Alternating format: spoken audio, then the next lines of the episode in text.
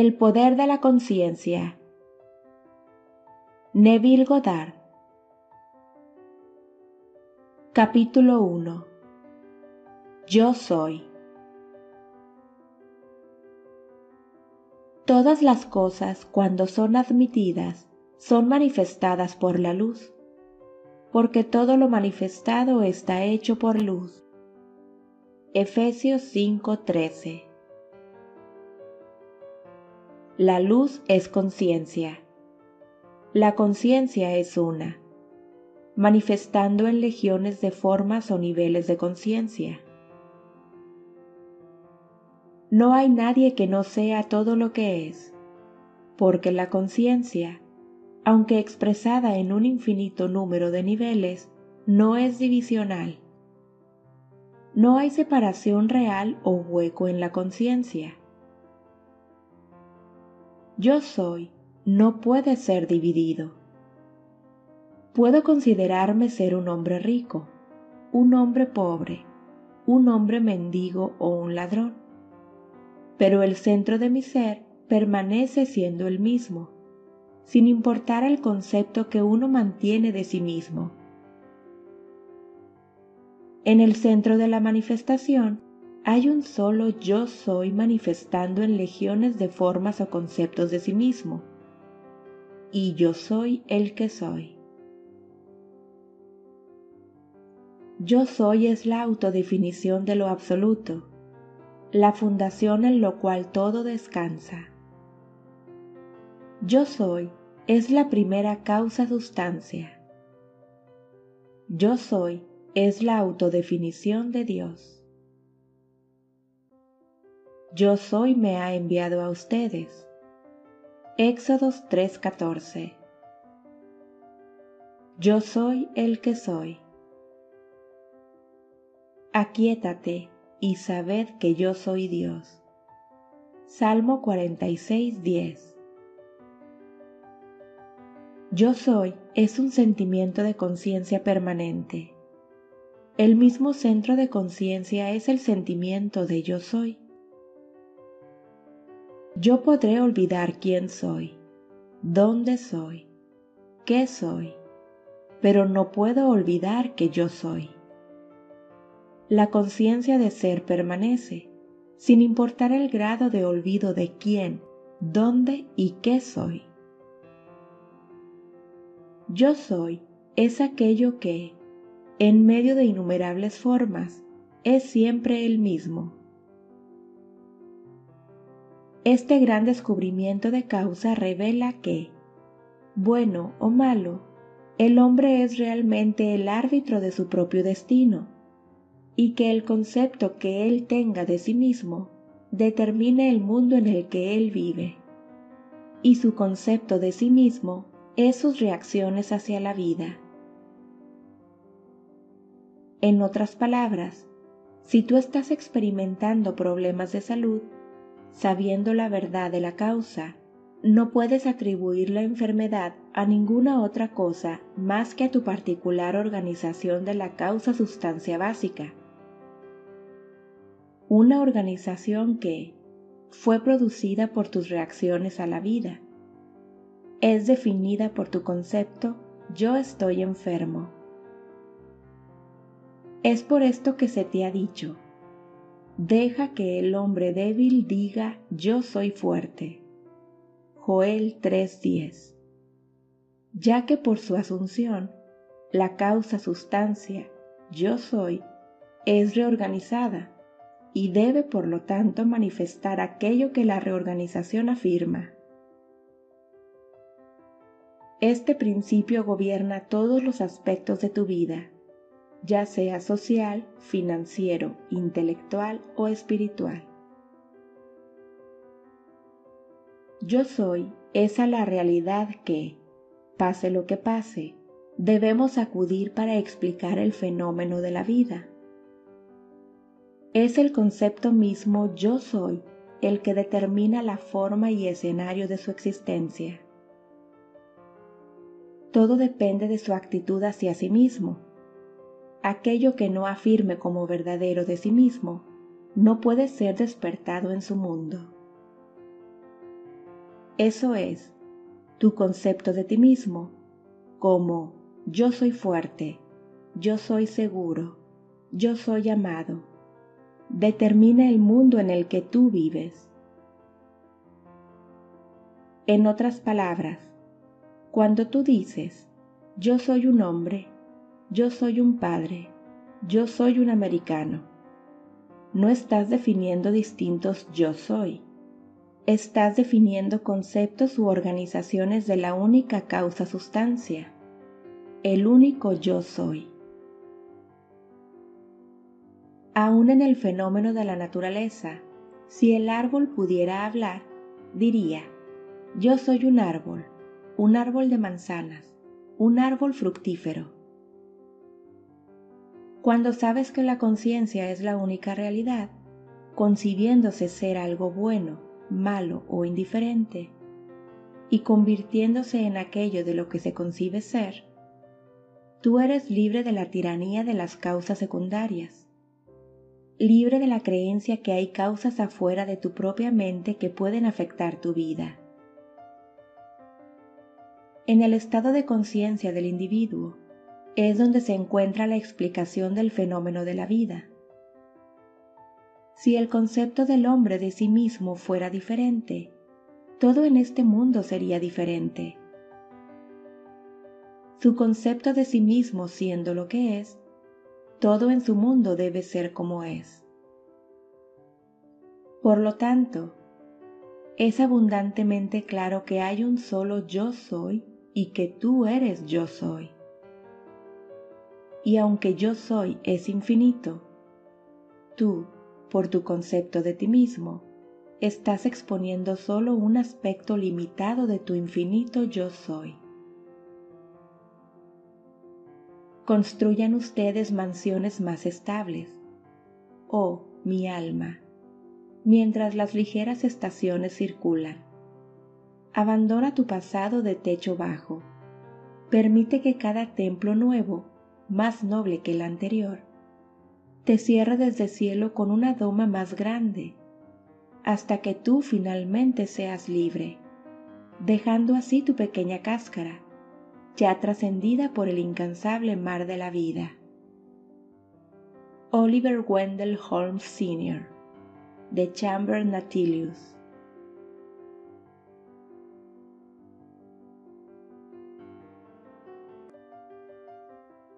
Capítulo 2 Conciencia. Es sólo a través del cambio de conciencia, o sea, cambiar realmente el concepto de ti mismo, que podrás construir mansiones más estables, las manifestaciones de altos y más altos conceptos. Y por manifestaciones, nos referimos a experimentar los resultados de estos conceptos en tu mundo. La razón yace en el hecho de que la conciencia es la única realidad. Es la primera y única causa substancia del fenómeno de la vida. Nada tiene existencia para el hombre, salvo a través de la conciencia que él tiene sobre ella.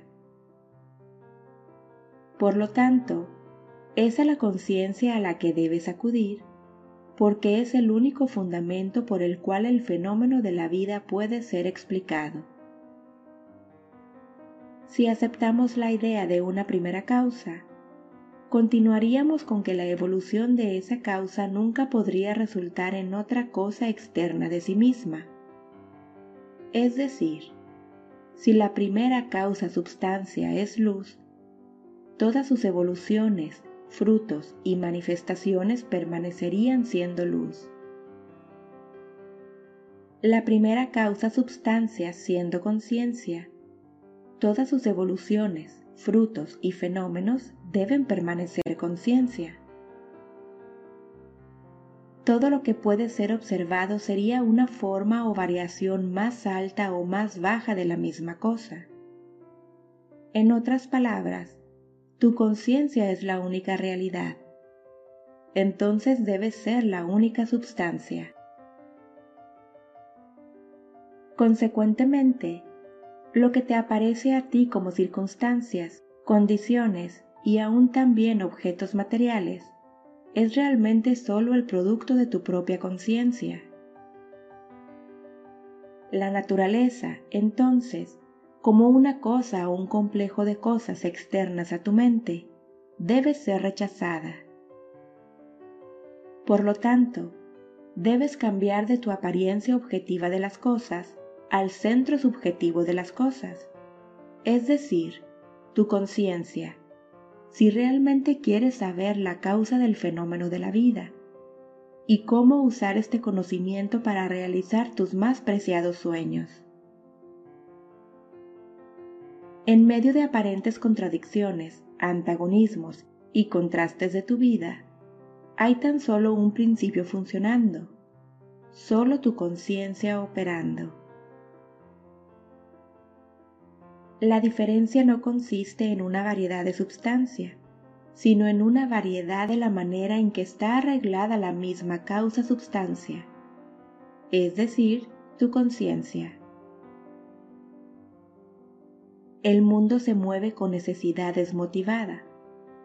Por esto, me refiero a que no tiene motivo por sí mismo, pero está bajo la necesidad de manifestar tu concepto o sea la organización de tu mente. Y tu mente está siempre organizada en la imagen de todo lo que tú crees real y a lo que das consentimiento de ser verdadero. El hombre rico, el hombre pobre, el mendigo o el ladrón no son diferentes mentes, sino diferentes organizaciones de la misma mente, de la misma manera en que un pedazo de metal cuando se magnetiza, difiere no en la substancia desde su estado desmagnetizado, sino en la organización y orden de sus moléculas. Un solo electrón girando en una órbita específica constituye la unidad del magnetismo. Cuando un pedazo de metal o cualquier otra cosa es desmagnetizada, el electrón no ha parado de girar. Por lo tanto, el magnetismo no ha dejado de existir. Hay solamente una reorganización de las partículas que hace que no produzcan un efecto externo o perceptible. Cuando las partículas son organizadas al azar, mezcladas hacia todas las direcciones, se dice que la substancia es desmagnetizada. Pero cuando las partículas son alineadas en rangos para que un número de ellas apunten hacia una dirección, la substancia es un imán. El magnetismo no es generado, es exhibido. Salud, riquezas, belleza y genio no son creados, son sólo manifestados por la organización de tu mente, es decir, por tu concepto de ti mismo y tu concepto de ti mismo es todo lo que aceptas y consientes como cierto. A lo que tú concedes solo puede ser descubierto por una observación no crítica de tus reacciones de la vida. Tus reacciones revelan dónde vives psicológicamente y donde vivas psicológicamente determina cómo tú vives aquí en el mundo visible externo. La importancia de esto en tu vida diaria debería ser inmediatamente aparente. La naturaleza básica de la causa principal es la conciencia. Por lo tanto, la substancia definitiva de todas las cosas es la conciencia.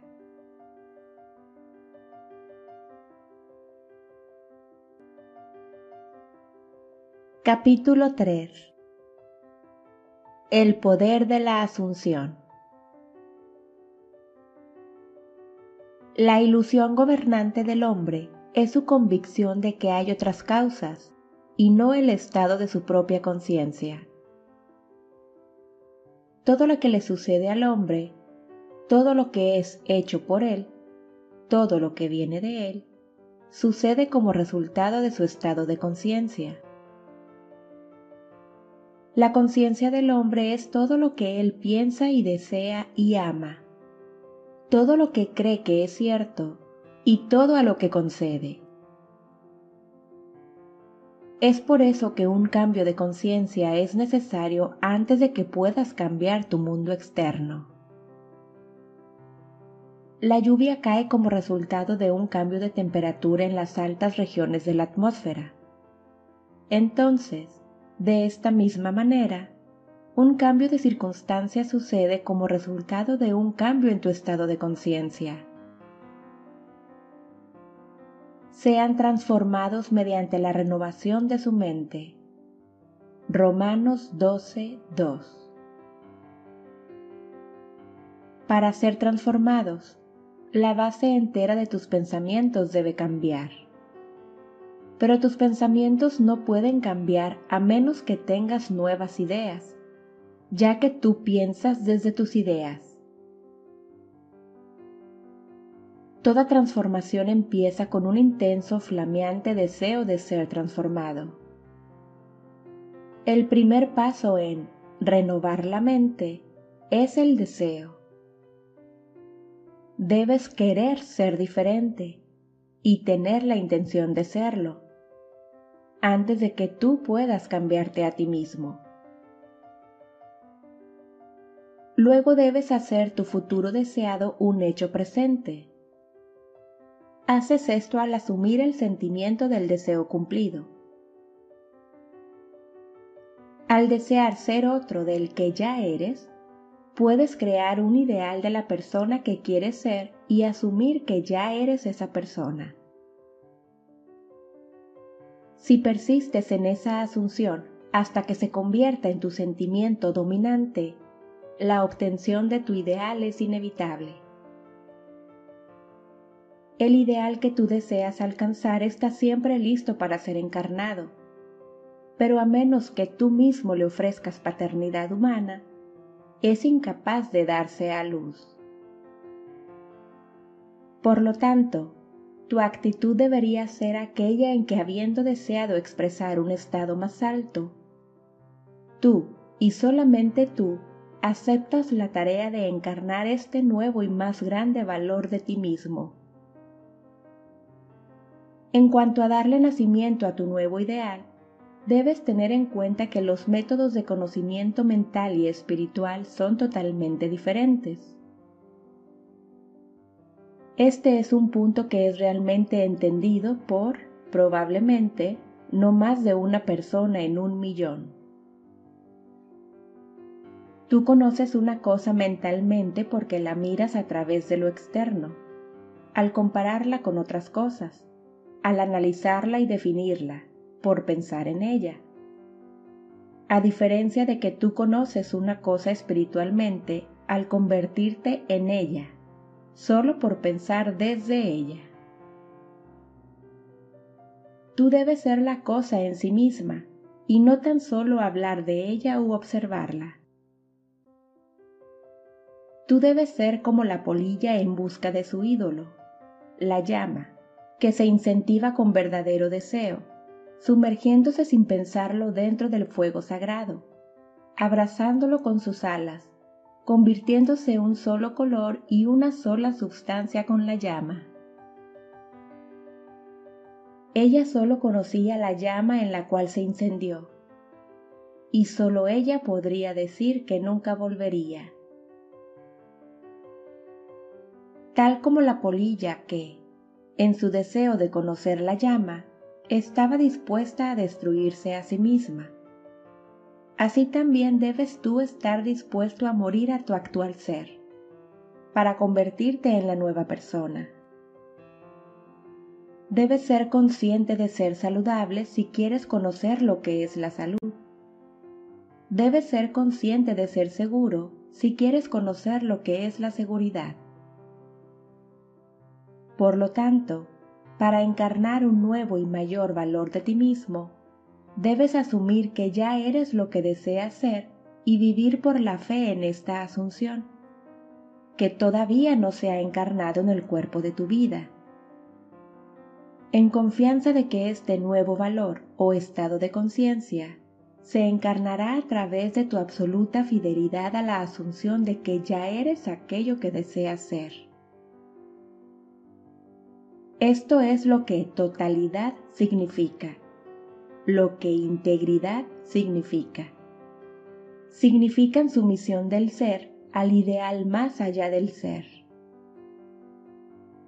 Entonces, es una total idiotez esperar que el nuevo concepto de ser se encarne por medio de una evolución natural de procesos. Aquello que requiere que un estado de conciencia produzca sus resultados, obviamente no puede ser efectuado sin ese estado de conciencia. Y en tu habilidad de asumir el sentimiento de una vida mejor, asumir un nuevo concepto de ti mismo, posees lo que el resto de la naturaleza no posee, imaginación, el instrumento por el cual tú creas tu mundo. Tu imaginación es el instrumento, el medio por el cual tu redención de la esclavitud, enfermedad y pobreza es efectuado. Si rehusas asumir la responsabilidad de la encarnación de un nuevo y mayor concepto de ti mismo, entonces tú rechazas los medios, los únicos medios, por los cuales tu redención, es decir, la obtención de tu ideal, puede ser efectuada. La imaginación es el único poder redentor en el universo. Sin embargo, tu naturaleza es tal que es opcional para ti elegir ya sea permanecer en tu concepto presente de ti mismo, un ser hambriento en búsqueda de la libertad, salud y seguridad, o elegir convertirte en el instrumento de tu propia redención, imaginándote a ti mismo como aquello que deseas ser, y por lo tanto, satisfaciendo tu hambre y redimiéndote a ti mismo. Oh, sé fuerte entonces, y valiente, puro, paciente y verdadero.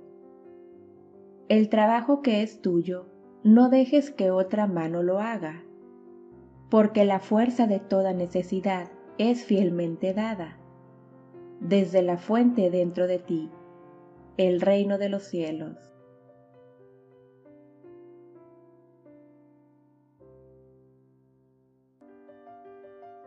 Capítulo 4 Deseo. Los cambios que suceden en tu vida, como resultado del concepto cambiado sobre ti mismo, siempre aparentan ser, para el no iluminado, resultados no de un cambio de conciencia, sino de suerte, de causa externa o de coincidencia. Sin embargo, el único destino gobernando tu vida es el destino determinado por tus propios conceptos, tus propias asunciones. Porque una asunción, aunque falsa, si se persiste en ella, se materializará. El ideal que buscas y esperas obtener no se manifestará a sí mismo. No será realizado por ti hasta que no imagines que ya eres ese ideal no hay escape para ti, excepto por una transformación radical y psicológica de ti mismo, excepto por tu asunción del sentimiento del deseo cumplido. Por lo tanto, haz de los resultados o logros la prueba crucial de tu habilidad de usar tu imaginación. Todo depende de tu actitud hacia ti mismo aquello que no afirmes como cierto de ti mismo, nunca podrá ser realizado por ti, porque esa sola actitud es la condición necesaria por la cual realizarás tu meta. Toda transformación es basada en la sugestión, y esto solo puede funcionar cuando te abres completamente a una influencia. Debes abandonarte a ti mismo, a tu ideal, como una mujer se abandona a sí misma al amor, ya que el abandono completo del ser hacia tu ideal es el camino a la unión con tu ideal. Debes asumir el sentimiento del deseo cumplido, hasta que tu asunción tenga intensamente todas las percepciones sensoriales de la realidad. Debes imaginar que ya estás experimentando lo que deseas, es decir, debes asumir el sentimiento de la culminación de tu deseo hasta que estés poseído por él. Y este sentimiento expulse hacia afuera todas las otras ideas. El hombre que no está preparado para zambullirse conscientemente dentro de su asunción del deseo cumplido, en la fe que es la única manera de realizar su sueño, no está aún preparado para vivir conscientemente por la ley de la asunción, aunque no haya duda que él vive en la ley de asunción inconscientemente. Pero para ti, que aceptas este principio y estás listo para vivir conscientemente la asunción de que tu deseo ya ha sido cumplido, la aventura de la vida comienza. Para llegar a un nivel mayor de ser, tú debes asumir un concepto mayor de ti mismo. Si no te imaginas a ti mismo como otro del que ya eres, entonces permaneces como ya eres porque el que no cree que yo soy Él, morirá en sus pecados. Juan 8:24 Si tú no crees que eres Él, la persona que quieres ser, entonces permaneces como ya eres. A través de la fiel y sistemática cultivación del sentimiento del deseo cumplido, el deseo se convierte en la promesa de su propio cumplimiento. La asunción del sentimiento del deseo cumplido hace del futuro sueño un hecho presente.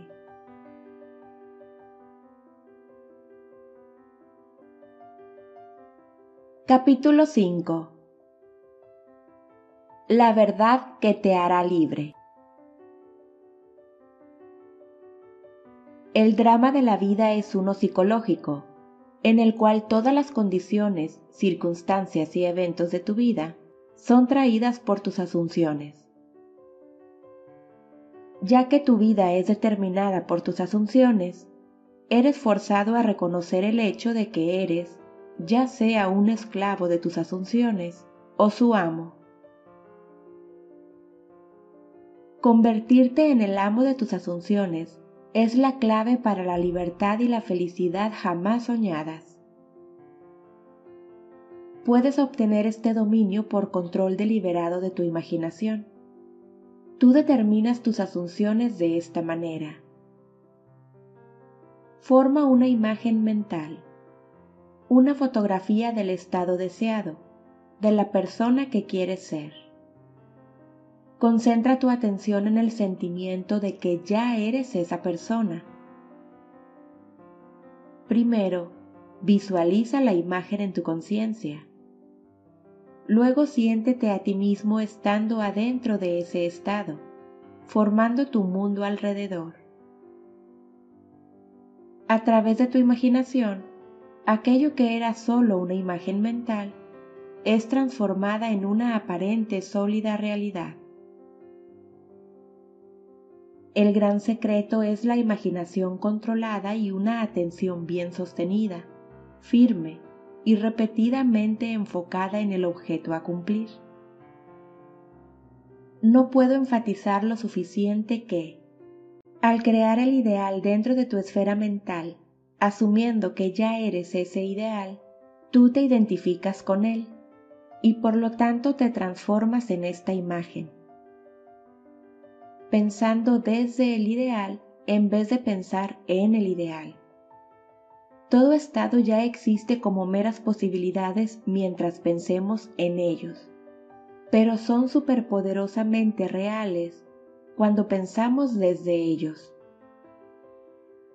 Esto era llamado por los antiguos maestros someterse a la voluntad de Dios o descansar en el Señor. Y la única verdadera prueba de descansar en el Señor es que todos aquellos que sí descansan son inevitablemente transformados en la imagen de aquello en lo que descansan. Pensar desde el deseo cumplido. Te conviertes de acuerdo a tu voluntad resignada. Y tu voluntad resignada es tu concepto de ti mismo y todo lo que consientes y aceptas como verdadero. Tú, al asumir el sentimiento del deseo cumplido y continuando en él, tomas para ti mismo los resultados de ese estado. Si no asumes el sentimiento del deseo cumplido, no obtendrás los resultados. Cuando entiendas la función redentora de la imaginación, tendrás en tus manos la llave para la solución de todos tus problemas. Cada fase de tu vida está hecha por el ejercicio de tu imaginación. La imaginación determinada es el único medio de tu progreso, del cumplimiento de tus sueños. Es el principio y el final de toda creación. El gran secreto es una imaginación controlada y una atención bien sostenida firmemente y repetidamente enfocada en el sentimiento del deseo cumplido, hasta que llene la mente y empuje hacia afuera todas las otras ideas de la conciencia. ¿Qué otro mayor regalo se te podría haber dado que el decirte que la verdad os hará libre? La verdad que te hará libre es que tú puedes experimentar en la imaginación aquello que deseas experimentar en la realidad. Y manteniendo esta experiencia en la imaginación, tu deseo se convertirá en actualidad. Tú estás limitado nada más por tu incontrolable imaginación y falta de atención al sentimiento de tu deseo cumplido. Cuando la imaginación no es controlada, y la atención no es estable en el sentimiento del deseo cumplido, entonces no habrá cantidad de oraciones ni devoción o invocación que produzca el efecto deseado. Cuando puedas llamar a voluntad cualquier imagen que se te plazca, cuando las formas de tu imaginación sean tan vívidas para ti como las formas de la naturaleza, entonces serás el amo de tu destino Debes dejar de gastar tus pensamientos, tu tiempo y tu dinero. Todo en la vida tiene que ser una inversión. Neville describe esto en el día 12 de abril de 1953. En el libro Imaginación despierta, él escribe, En la mañana del 12 de abril de 1953, mi esposa fue despertada por el sonido de una gran voz con autoridad hablando dentro de ella, diciendo, debes dejar de gastar tus pensamientos, tiempo y dinero. Todo en la vida debe ser una inversión. Gastar es desperdiciar, despilfarrar, entregar sin recompensa. Invertir es entregar con un propósito del cual una ganancia es esperada. Esta revelación de mi esposa es sobre la importancia del momento, es sobre la transformación del momento. Lo que se hace ahora es lo que cuenta. Cuando asumimos el sentimiento de ser lo que queremos ser, estamos invirtiendo. Visiones de belleza y esplendor. Formas una larga y perdida carrera. Sonidos de caras y voces desde la cuarta dimensión del espacio y a través del universo ilimitado. Nuestros pensamientos van como relámpago. Algunos lo llaman imaginación y otros lo llaman Dios.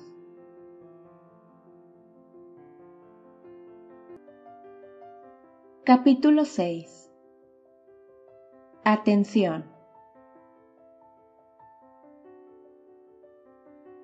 Un hombre de doble ánimo es inestable en todas sus formas. Santiago 1:8 La atención esforzada en proporción a la estrechez de su enfoque, es decir, cuando está obsesionada con una simple idea o sensación. está estabilizada y poderosamente enfocada por un ajuste tal de la mente que solo te permite ver una sola cosa, ya que tú enfocas tu atención y aumentas su poder al restringirla.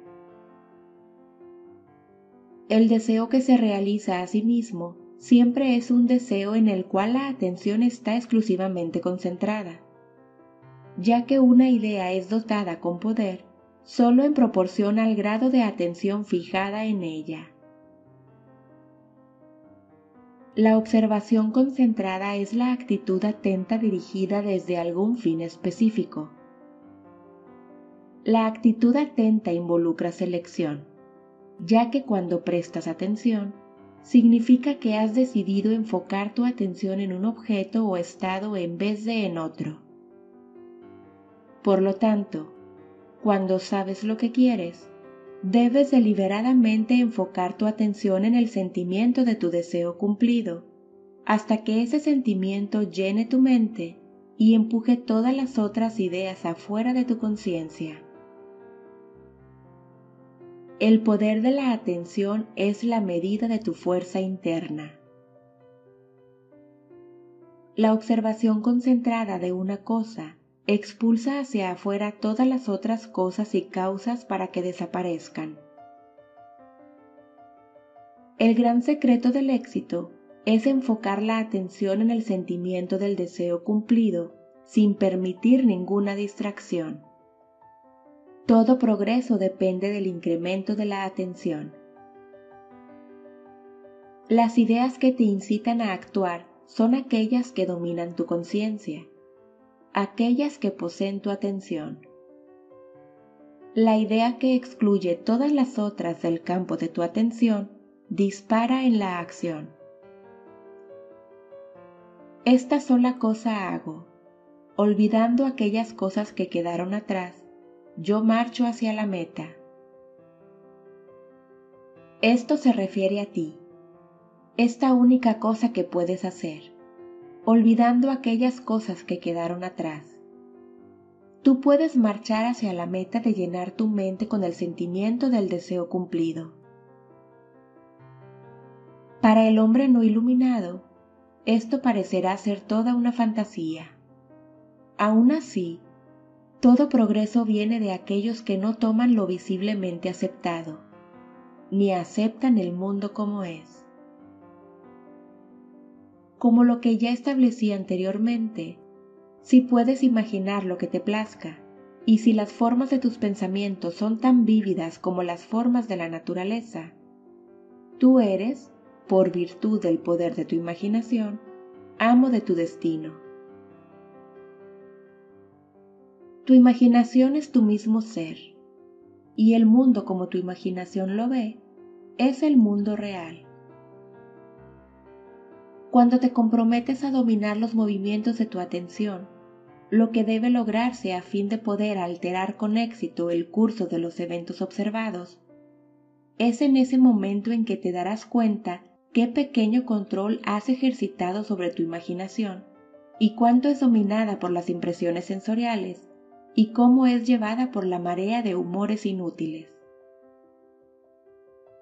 Para ayudar a dominar el control de tu atención, practica este ejercicio. Noche tras noche, antes de que caigas en el sueño, haz el esfuerzo de sostener tu atención en las actividades del día en orden reverso. Enfoca tu atención en la última cosa que hiciste. Eso sería recostarse en la cama y luego retrocede hacia atrás en el tiempo viendo todos los acontecimientos hasta que llegues al primer evento del día, salir de la cama.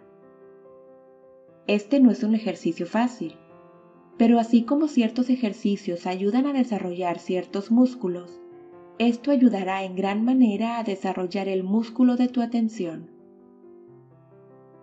Tu atención debe ser desarrollada, controlada y concentrada para que puedas cambiar el concepto de ti mismo con éxito y por lo tanto cambiar tu futuro.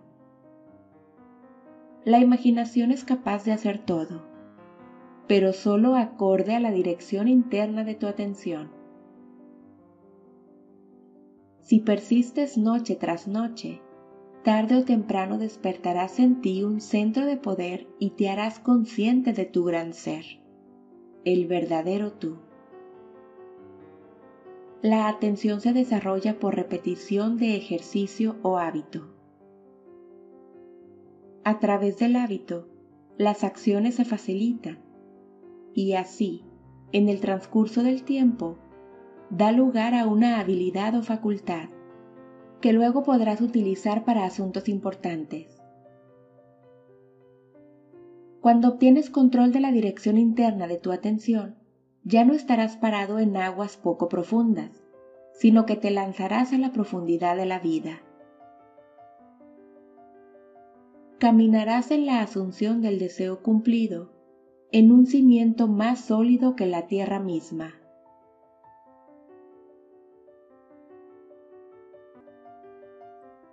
Capítulo 7 Actitud Experimentos recientes llevados a cabo por Merle Lawrence de la Universidad de Princeton y Adelbert Ames de la Universidad de Dartmouth en el Laboratorio de Psicología en Hanover, New Hampshire, probaron que lo que ves cuando observas algo no depende tanto de lo que haya allí, sino de la asunción que haces cuando observas.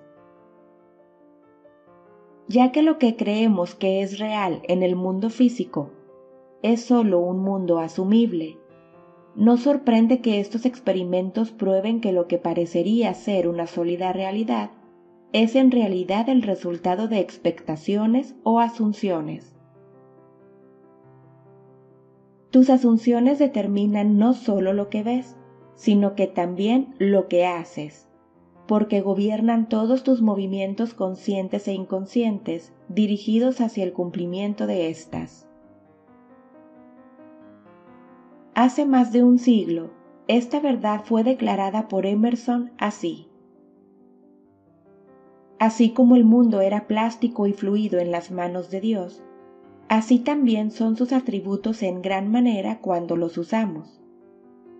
Para la ignorancia y el pecado, esto es inflexible. Estos se adaptan a sí mismos como pueden, pero en proporción a la divinidad que haya en el hombre, el firmamento fluirá delante de él y tomará su sello y forma. Tu asunción es la mano de Dios moldando el firmamento a la imagen de lo que tú asumes. La asunción del deseo cumplido es la marea alta que te levanta fácilmente de la barra de los sentidos donde habías estado tanto tiempo estancado. Levanta la mente en profecía, en el completo sentido de la palabra. Y si tienes esa imaginación controlada y atención absorbente que es posible de obtener, ten por seguro que todo lo que tu asunción implique sucederá. Cuando William Blake escribió, Lo que parece ser es para aquellos a los que parece que es. Él tan solo estaba repitiendo la verdad eterna. No hay nada inmundo en sí mismo, pero para el que estima que algo es inmundo, para él lo es. Romanos 14:14 porque no hay nada inmundo en sí mismo, o puro en sí mismo. Deberías asumirlo mejor y solo pensar en aquello que es amable y en todo lo que es de buen nombre. No es de mucha inteligencia, más bien de ignorancia sobre esta ley de asunción. Si interpretas de la grandeza de los hombres una pequeñez que quizás te sea familiar, o de una situación o circunstancia una convicción desfavorable. Tu relación particular hacia otro influye tu asunción respecto al otro y te hace ver en él aquello que tú ves. Si puedes cambiar tu opinión del otro, entonces lo que ahora crees sobre él no puede ser absolutamente verdad, sino que es relativamente verdad. La siguiente es una historia actual ilustrando cómo la ley de asunción funciona. Un día, una diseñadora de ropa me describía las dificultades de trabajar con un prominente productor de teatro. Ella estaba convencida que él la criticaba injustamente y le rechazaba su mejor trabajo, y que continuamente era agresivo e injusto con ella.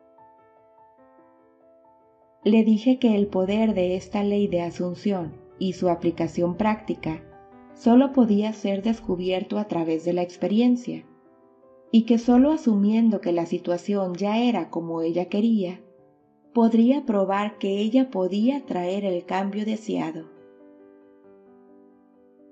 El empleador, con su comportamiento, tan solo estaba dando testimonio sobre el concepto que ella tenía de él. Le sugerí que era probable que ella estuviera manteniendo conversaciones con él en su mente que estaban llenas de críticas y recriminaciones. No había duda de que ella estaba peleándose mentalmente con el productor, ya que los otros solo hacen eco de lo que le susurramos en secreto. Le pregunté si no era cierto que ella conversaba con él mentalmente, y si así era, cómo eran esas conversaciones. Me confesó que cada mañana camino al teatro, ella le decía todo lo que pensaba de él de una manera que jamás se hubiese atrevido a decírselo en persona. La intensidad y fuerza de sus discusiones mentales con él automáticamente establecieron su comportamiento hacia ella ella empezó a darse cuenta que todos mantenemos conversaciones mentales. Pero, lamentablemente, en la mayoría de las ocasiones, estas conversaciones son argumentativas. Que tan solo con mirar al peatón en la calle probamos esta aserción. Que tanta gente está mentalmente absorta en conversaciones y muy pocos aparentan estar felices al respecto pero la misma intensidad de sus sentimientos los lleva rápidamente a la situación desagradable que ellos mismos han creado mentalmente y por lo tanto ahora deben enfrentar. Cuando ella se dio cuenta de lo que estaba haciendo, aceptó cambiar su actitud y vivir esta ley fielmente al asumir que su trabajo era altamente satisfactorio y que su relación con el productor era una muy agradable.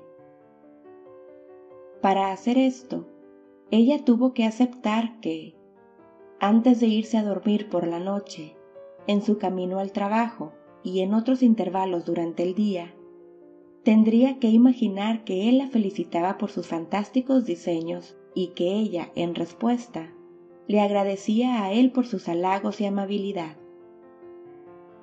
Para su gran sorpresa, ella pronto descubrió por sí sola que su propia actitud era la causa de todo lo que le sucedía. El comportamiento de su empleador milagrosamente se revertió. Su actitud, haciendo eco como siempre lo ha hecho, de aquello que ella asumía, ahora reflejaba el cambio de concepto que ella tuvo sobre él. Lo que ella hizo fue por el poder de su imaginación. Su asunción persistente influenció el comportamiento de él y determinó su actitud hacia con ella. Con el pasaporte del deseo en las alas de una imaginación controlada, ella viajó hacia el futuro de su propia predeterminada experiencia. Por lo tanto, vemos que no son hechos, sino aquello que creamos en la imaginación, lo que da forma a nuestras vidas ya que la mayoría de los conflictos del día son resultados de un poco de imaginación para sacar la viga de nuestro propio ojo. Es el de mente exacta y literal el que vive en un mundo ficticio. Así como a esta diseñadora, que por su imaginación controlada comenzó un cambio sutil en la mente de su empleador, así nosotros, por el control de nuestra propia imaginación y sentimiento dirigidos sabiamente, podemos resolver nuestros problemas. Por la intensidad de su imaginación y sentimiento, la diseñadora echó una especie de encantamiento en la mente del productor, e hizo que pensara que sus halagos generosos originaban de él. Muy seguido, nuestros pensamientos más elaborados y originales son determinados por otros. Nunca estaremos seguros de que no fue alguna mujer pisando en el lagar quien comenzó el sutil cambio en la mente de los hombres, o que la pasión no comenzó en la mente de algún niño pastor, iluminando sus ojos por un momento antes de correr sobre su camino. William Butler Yeats.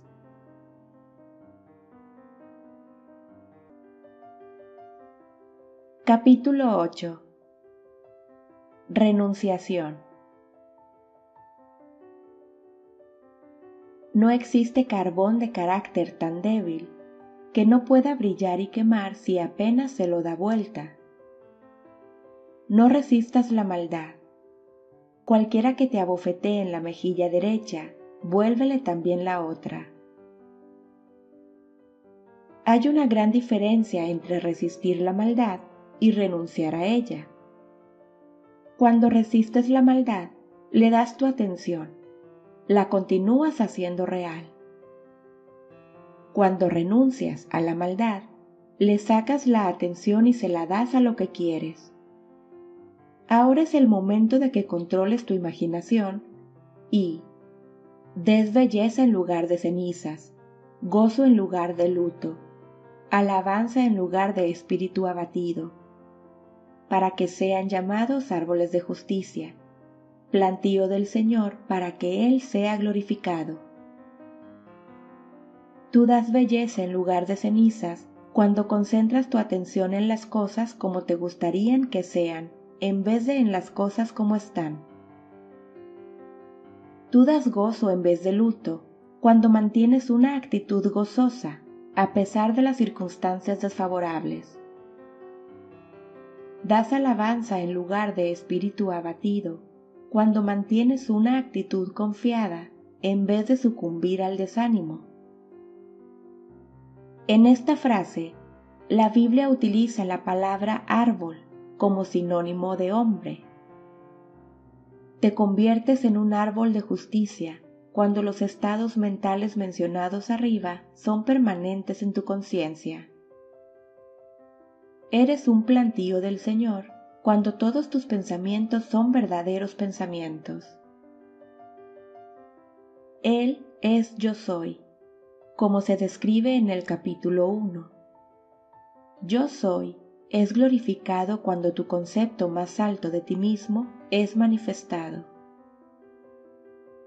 Cuando hayas descubierto que tu propia imaginación controlada es tu salvadora, tu actitud será completamente alterada sin ninguna disminución del sentimiento religioso. Y dirás de tu propia imaginación controlada, mirad esta vid, la encuentro un árbol salvaje, de cuya fuerza insolente han crecido ramas irregulares. Pero he podado la planta y creció moderadamente en su vana expensa de hojas inútiles, y se enredó, como puedes ver, en estos limpios y completos racimos para compensar a la mano que sabiamente la hirió. Esta vid significa tu imaginación, que en su estado incontrolado gasta su energía en pensamientos y sentimientos inútiles o destructivos. Pero tú, tal como la vida es podada al cortarle las ramas y raíces inútiles, podas tu imaginación al retraer tu atención de todas las ideas desagradables y destructivas, y al concentrarte en el ideal de tu deseo a obtener. La vida más noble y feliz que experimentarás será resultado de haber podado sabiamente tu propia imaginación. Sí, debes ser podado de todos los pensamientos y sentimientos desagradables de esta manera Piensa la verdad, y tus pensamientos alimentarán la hambruna del mundo. Habla la verdad, y cada palabra tuya será una semilla fructífera. Vive la verdad, y tu vida será un gran y noble credo.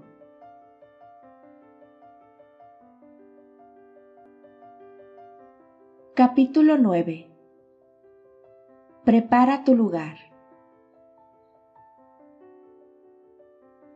Y todo lo mío es tuyo, y todo lo tuyo es mío. Juan 17:10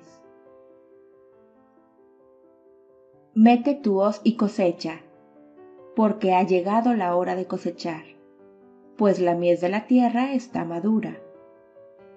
Apocalipsis 14:15 Todo es tuyo. No salgas a buscar aquello que eres. Apropialo, clámalo, asúmelo. Todo depende de tu concepto de ti mismo. Aquello que no clamas como verdadero de ti mismo no puede realizarse por ti. La promesa es, a todo el que tiene más se le dará y tendrá en abundancia, pero al que no tiene, aún lo que tiene se le quitará. Sostén firmemente en tu imaginación todo aquello que sea amable y de buena reputación, porque lo amable y lo bueno es esencial en tu vida si ha de valer la pena. Asúmelo. Haces esto al imaginar que ya eres lo que deseas ser y que ya tienes lo que deseas tener. Como el hombre piensa en su corazón, así es él. Aquíétate y sabe que eres aquello que deseas ser, y nunca tendrás que buscarlo. A pesar de tu apariencia de libertad en acción, tú obedeces, como todo lo demás, a la ley de asunción. Lo que sea que pienses de la cuestión del libre albedrío, la verdad es que tus experiencias a lo largo de tu vida son determinadas por tus asunciones, ya sea consciente o inconscientemente.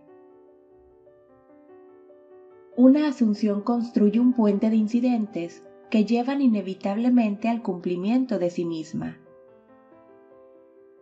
El hombre cree que el futuro es el desarrollo natural del pasado, pero la ley de asunción demuestra claramente que este no es el caso. Tu asunción te pone a ti psicológicamente en donde no estás físicamente.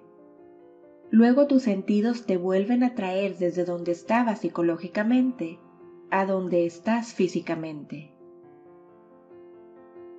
Son estos movimientos psicológicos hacia adelante los que producen tus movimientos físicos hacia adelante en el tiempo. La precognición penetra todas las escrituras del mundo. En la casa de mi padre hay muchas moradas. Si no fuera así, yo les hubiera dicho, porque voy a preparar un lugar para vosotros.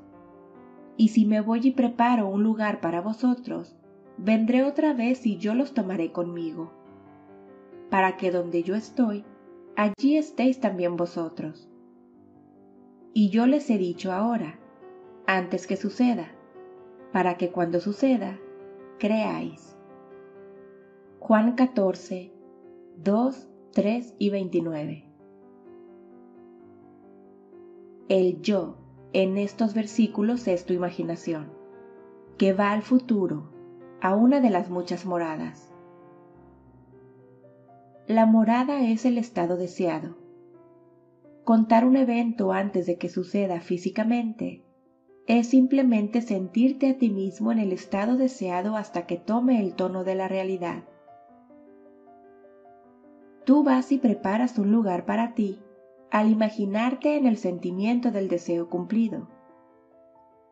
Luego, tú te aceleras desde este estado del deseo cumplido, donde no has estado físicamente, hacia donde estabas físicamente hace un momento atrás. Después, con un movimiento hacia adelante irresistible, te mueves hacia adelante a través de una serie de eventos hasta la realización física de tu deseo, que donde hayas estado en tu imaginación, allí estarás en la carne también. Al lugar donde los ríos fluyen, allí vuelven a fluir. Eclesiastés 1.7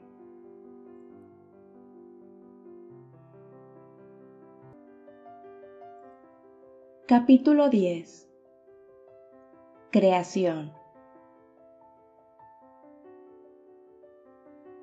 Yo soy Dios, que declaro el fin desde el principio y desde la antigüedad lo que no ha sido hecho. Isaías 46, 9 y 10 La creación está terminada. La creatividad es sólo una profunda receptividad, ya que los contenidos enteros de todos los tiempos y espacios aunque sean experimentados en una secuencia de tiempo, en realidad coexisten en el eterno e infinito ahora. En otras palabras, todo lo que has sido o serás, de hecho, todo lo que la humanidad fue o será, existe ahora. Esto es a lo que se refiere con creación y la declaración de que la creación está terminada significa que no hay nada que crear, solo hay que manifestar. Lo que se llama creatividad es tan solo tomar conciencia de lo que ya existe. Tú tan solo vas incrementando porciones en tu conciencia de lo que ya existe. El hecho de que nunca podrías ser algo que ya no eres o experimentar algo no existente, explica la experiencia de tener un presentimiento de haber escuchado ya lo que se está diciendo, o de haber conocido antes la persona que conoces por primera vez, o haber visto anteriormente un lugar o cosa que estás viendo por primera vez. Toda la creación existe en ti, y es tu destino tomar cada vez más conciencia de sus infinitas maravillas y experimentar cada vez más y más grandes porciones de ella. Si la creación está terminada y todos los eventos están sucediendo ahora, la pregunta que surge naturalmente en la mente es, ¿qué determinaría tu ciclo de tiempo? Es decir, ¿qué determinaría los eventos que experimentas? Y la respuesta es tu concepto de ti mismo. Los conceptos son los que determinan la ruta por la que tu atención sigue. Esta es una buena prueba para verificar este hecho. Asume el sentimiento de tu deseo cumplido y observa la ruta que tu atención siga. Tú observarás que mientras permanezcas fiel a tu asunción, tu atención seguirá siendo confrontada con imágenes claramente relacionadas con tu asunción. Por ejemplo, si asumes que tienes un increíble negocio, notarás cómo en tu imaginación tu atención se enfoca en incidente tras incidente tras incidente relacionado con tu asunción. Amigos te felicitan, te dicen lo suertudo que eres otros te envidian y te critican. Desde allí, tu atención va a oficinas más grandes, cuentas bancarias más grandes y otros eventos similares relacionados. Persistencia en la asunción resultará en realmente experimentar en hecho aquello que asumiste. Lo mismo es verdad respecto a cualquier otro concepto. Si tu concepto de ti mismo es que eres un fracaso, encontrarás en tu imaginación a toda una serie de incidentes en conformidad con este concepto. Entonces, es claramente visto que tú, en tu concepto de ti mismo, determinas tu presente, es decir, esa porción en particular de la creación que ahora experimentas, y así también tu futuro es decir, esa porción en particular de la creación que experimentarás.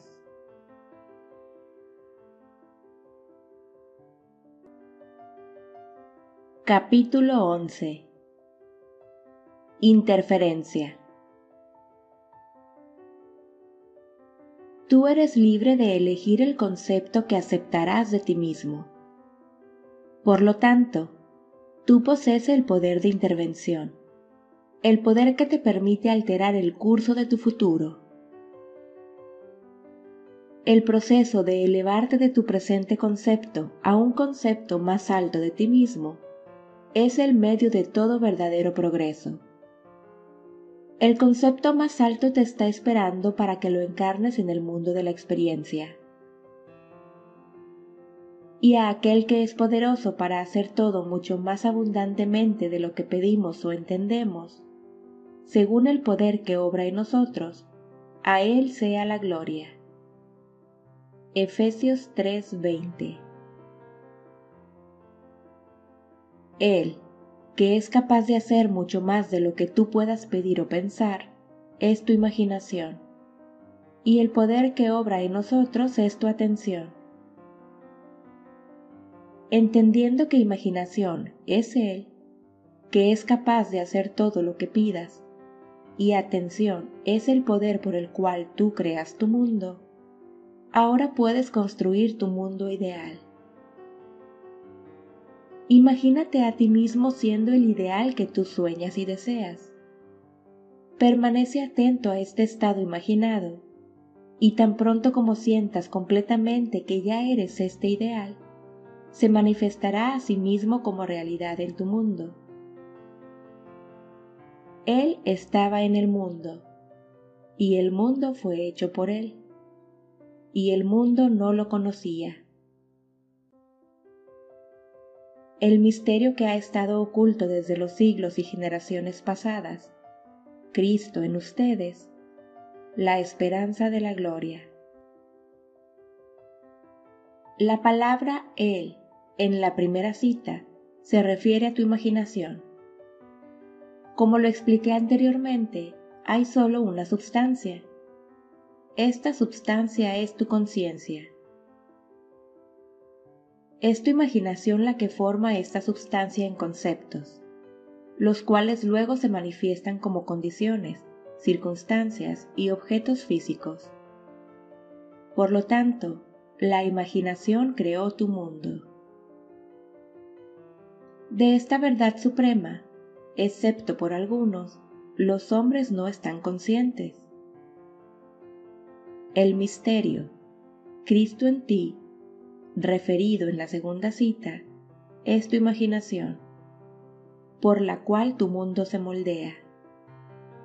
La esperanza de la gloria es estar consciente sobre la habilidad de elevarte perpetuamente hacia niveles más altos.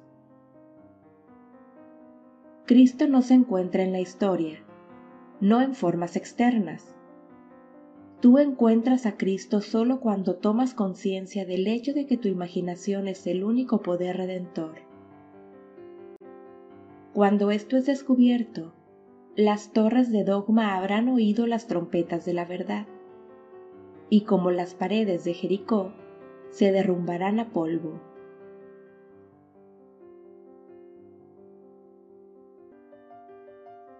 Capítulo 12 Control subjetivo.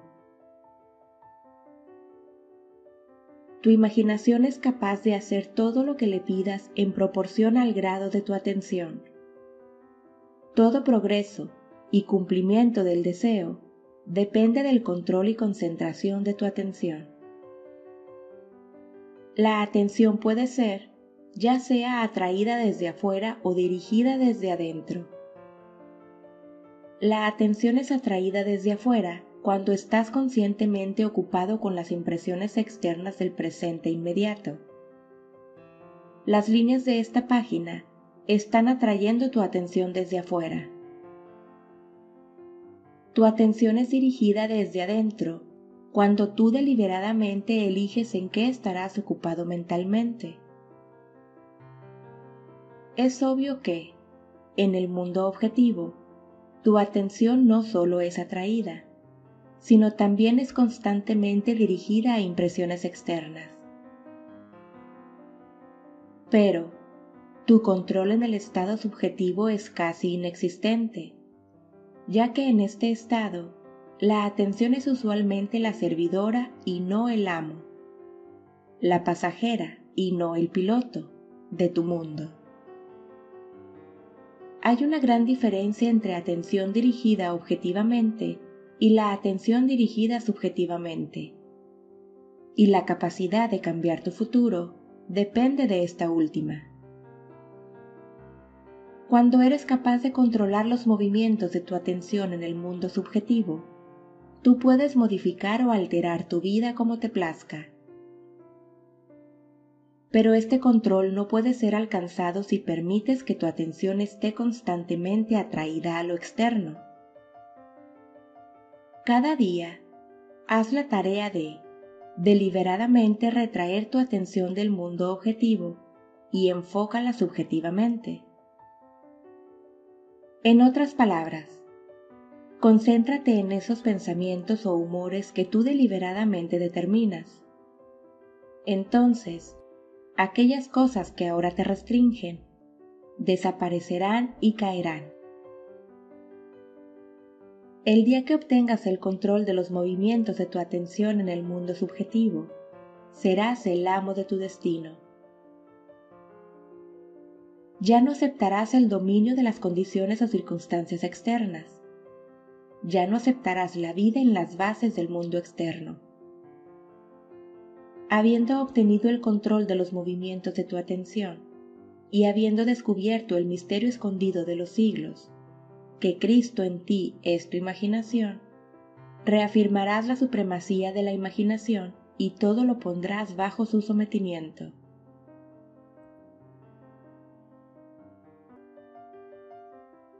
Capítulo 13 Aceptación Las percepciones del hombre no están sujetas a los órganos de percepción. Él percibe más que lo que los sentidos, aunque nunca tan sutilmente, puedan descubrir.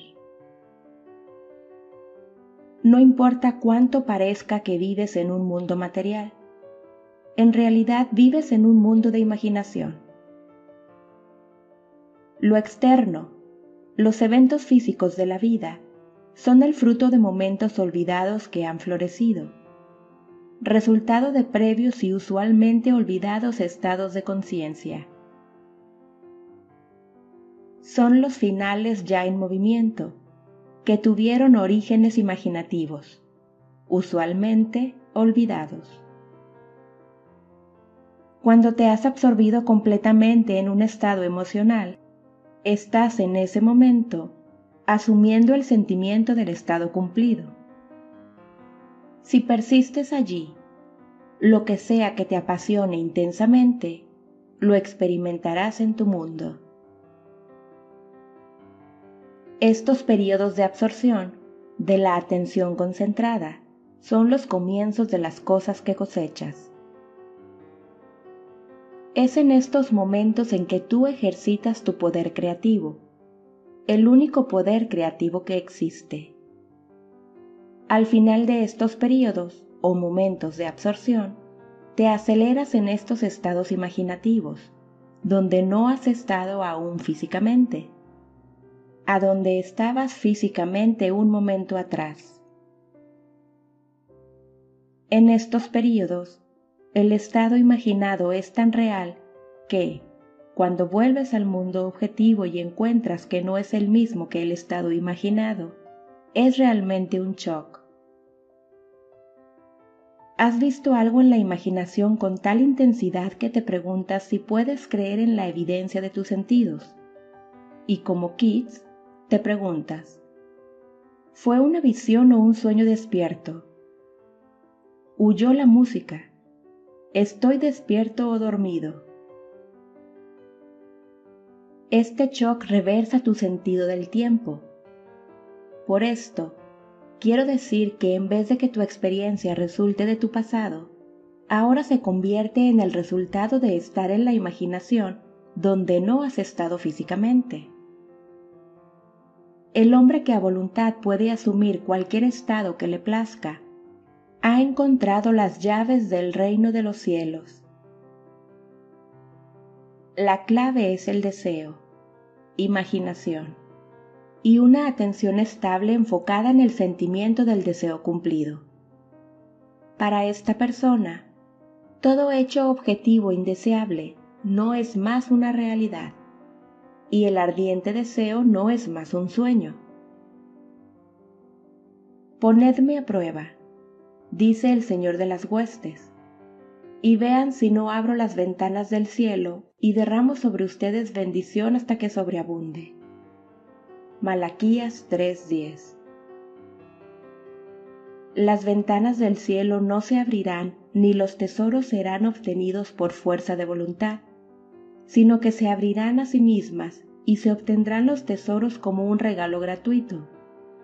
Un regalo que viene cuando la absorción alcanza tal grado que resulta en un sentimiento de completa aceptación. El pasaje de tu estado presente al sentimiento de tu deseo cumplido no está a través de un espacio. Existe continuidad entre lo llamado real e irreal. Para cruzar de un estado a otro, Tú tan solo extiendes tus antenas, confías en tu acto y entras completamente en el espíritu de lo que estás haciendo. No por el poder ni por la fuerza, sino por mi espíritu, dice el Señor de los ejércitos. Asume el espíritu, el sentimiento del deseo cumplido, y habrás abierto las ventanas para recibir la bendición Asumir un estado es estar en el espíritu de Él. Tus triunfos serán una sorpresa solo para aquellos que no sabían de tu pasaje secreto de un estado de deseo a la asunción del deseo cumplido.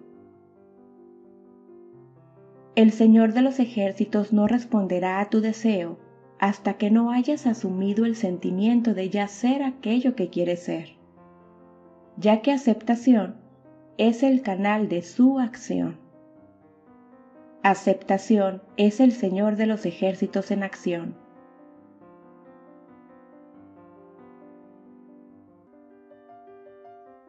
Capítulo 14 La manera sin esfuerzo El principio de menor acción posible gobierna todo en física desde la trayectoria de un planeta a la trayectoria del pulso de la luz. La menor acción posible es el mínimo de energía, multiplicada por el mínimo de tiempo. Por lo tanto, para moverte de tu estado presente al estado deseado, debes utilizar el mínimo de energía en el menor tiempo posible. Tu viaje de un estado de conciencia a otro es un viaje psicológico. Por lo tanto, para hacer el viaje, debes utilizar el equivalente psicológico de menor acción posible. Y el equivalente psicológico es la mera asunción. El día que te des cuenta completamente del poder de tu asunción, descubrirás que funciona en completa conformidad con este principio funciona por medio de la atención sin esfuerzo. Por lo tanto, con el mínimo de acción posible, a través de la asunción, te apuras sin apresurarte y alcanzas tu objetivo sin esfuerzo. Porque la creación ya está terminada. Lo que deseas ya existe. Está excluido de la vista porque tú puedes ver solo los contenidos de tu propia conciencia. Es la función de una asunción volver a llamar a la vista excluida y restaurar la visión completa. No es el mundo, sino tu asunción lo que cambia. La asunción trae lo invisible a la vista no es nada más ni nada menos que ver con el ojo de Dios. Eso es la imaginación. Pues Dios ve no como el hombre ve, pues el hombre mira la apariencia exterior, pero el Señor mira el corazón. El corazón es el principal órgano del sentido, por lo tanto, la primera causa de la experiencia. Cuando ves el corazón, estás mirando tus asunciones. Las asunciones determinan tu experiencia. Observa tus asunciones con total diligencia, ya que de ellas salen los asuntos de la vida. Las asunciones tienen el poder de realización objetiva. Cada evento en el mundo visible es el resultado de una asunción o idea en el mundo invisible. El momento presente es muy importante, ya que es solo en el momento presente que nuestras asunciones pueden ser controladas. El futuro debe convertirse en el presente en tu mente si tú quieres operar sabiamente la ley de asunción. El futuro se convierte en el presente cuando te imaginas que ya eres aquello que serás cuando tu asunción se cumpla. Aquíétate, menor acción posible, y sabe que ya eres aquello que deseas ser. El final del deseo debería ser ya serlo. Traduce tu sueño en serlo. La construcción perpetua de estados futuros sin la conciencia de ya serlos, eso es, imaginar tu deseo sin realmente asumir el sentimiento del deseo cumplido. Es la falacia y espejismo de la humanidad. Eso es simplemente vivir soñando en vano.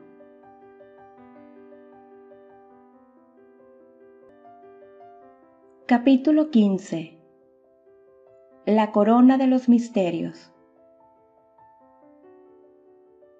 La asunción del deseo cumplido es el barco que te lleva a través de los mares desconocidos hacia el cumplimiento de tu sueño.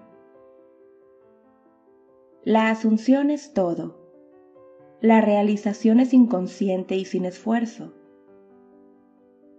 Asume una virtud si no la tienes actúa en la asunción de que ya posees aquello que buscabas. Y bienaventurada la que creyó que tendrá cumplimiento lo que fue dicho de parte del Señor.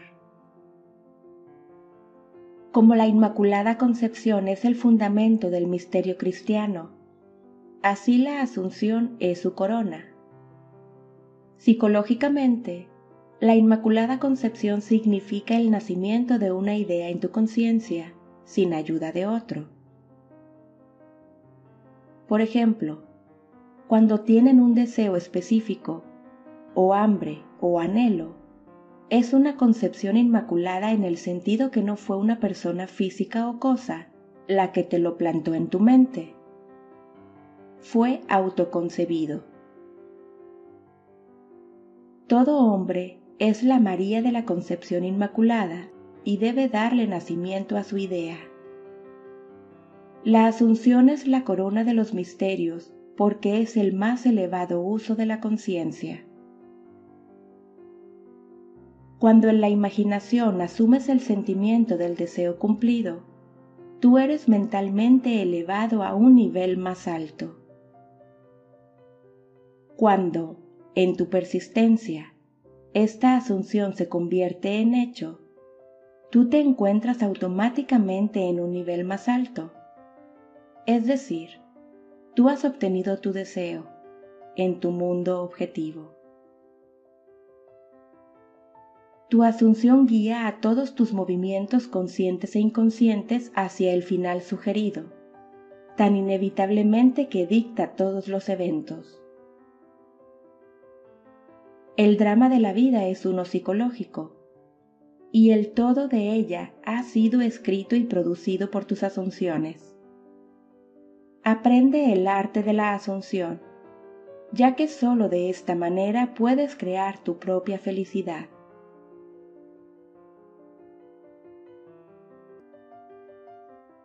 Capítulo 16 Impotencia personal autorrendirse es esencial. Y a esto me refiero a la confesión de impotencia personal. Yo no puedo hacer nada por iniciativa mía, ya que la creación ha sido terminada, es imposible forzar a que algo sea. El ejemplo del magnetismo previamente dado es una buena ilustración. Tú no puedes crear magnetismo, tan solo puedes ser exhibido. Tú no puedes crear la ley de magnetismo. Si quieres construir un imán, solo podrás hacerlo de acuerdo a la ley de magnetismo. En otras palabras, te rindes a ti mismo o cedes a la ley. De la misma manera, cuando utilizas la facultad de la asunción, te estás amoldando a la ley tan real como la ley gobernando el magnetismo. Tú no puedes ni crear ni cambiar la ley de asunción es en este aspecto que tú eres impotente. Tú solo puedes ceder o amoldarte. Y dado a que todas tus experiencias son el resultado de tus asunciones, conscientes o inconscientes, el valor de utilizar conscientemente el poder de la asunción desde ya es muy evidente. Identifícate voluntariamente con aquello que más deseas, sabiendo que encontrará expresión en ti. Cede al sentimiento del deseo cumplido y sé consumido como su víctima.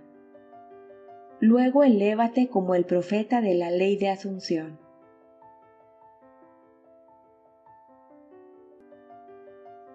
Capítulo 17 todas las cosas son posibles. Es de gran significancia que la verdad de los principios resaltados en este libro ha sido comprobada una y otra vez por las experiencias personales del autor. Durante los últimos 25 años, él los ha aplicado y probado exitosamente en innumerables instancias. Todo éxito que él ha alcanzado se lo atribuye a una inquebrantable asunción de su deseo ya cumplido. Él confiaba en que, por estas asunciones fijadas, sus deseos estaban predestinados a ser cumplidos.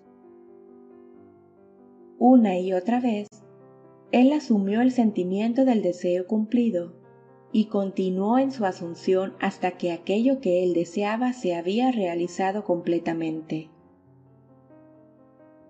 Vive tu vida en un espíritu sublime de confianza y determinación.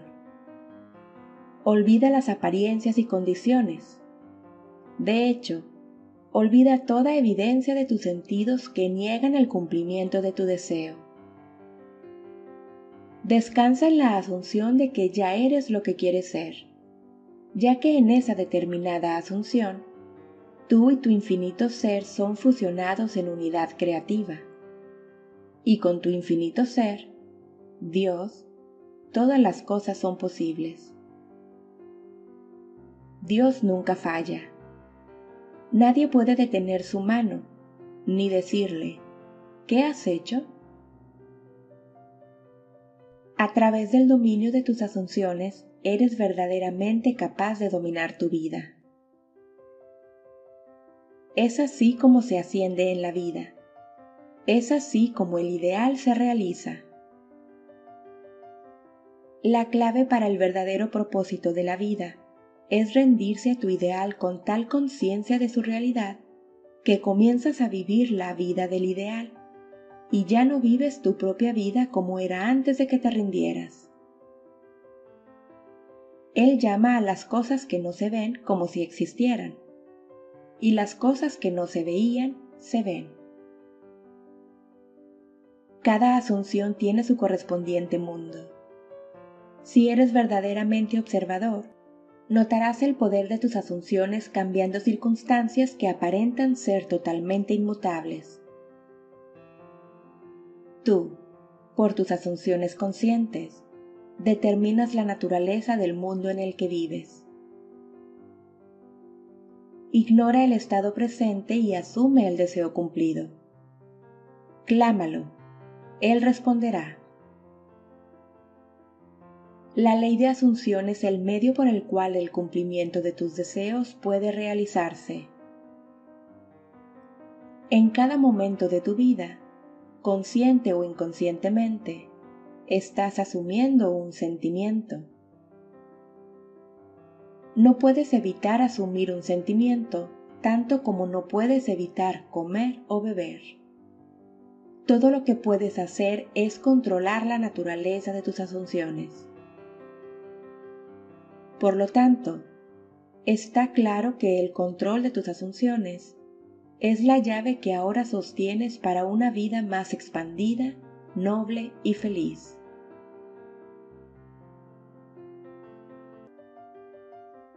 Capítulo 18 Sean hacedores.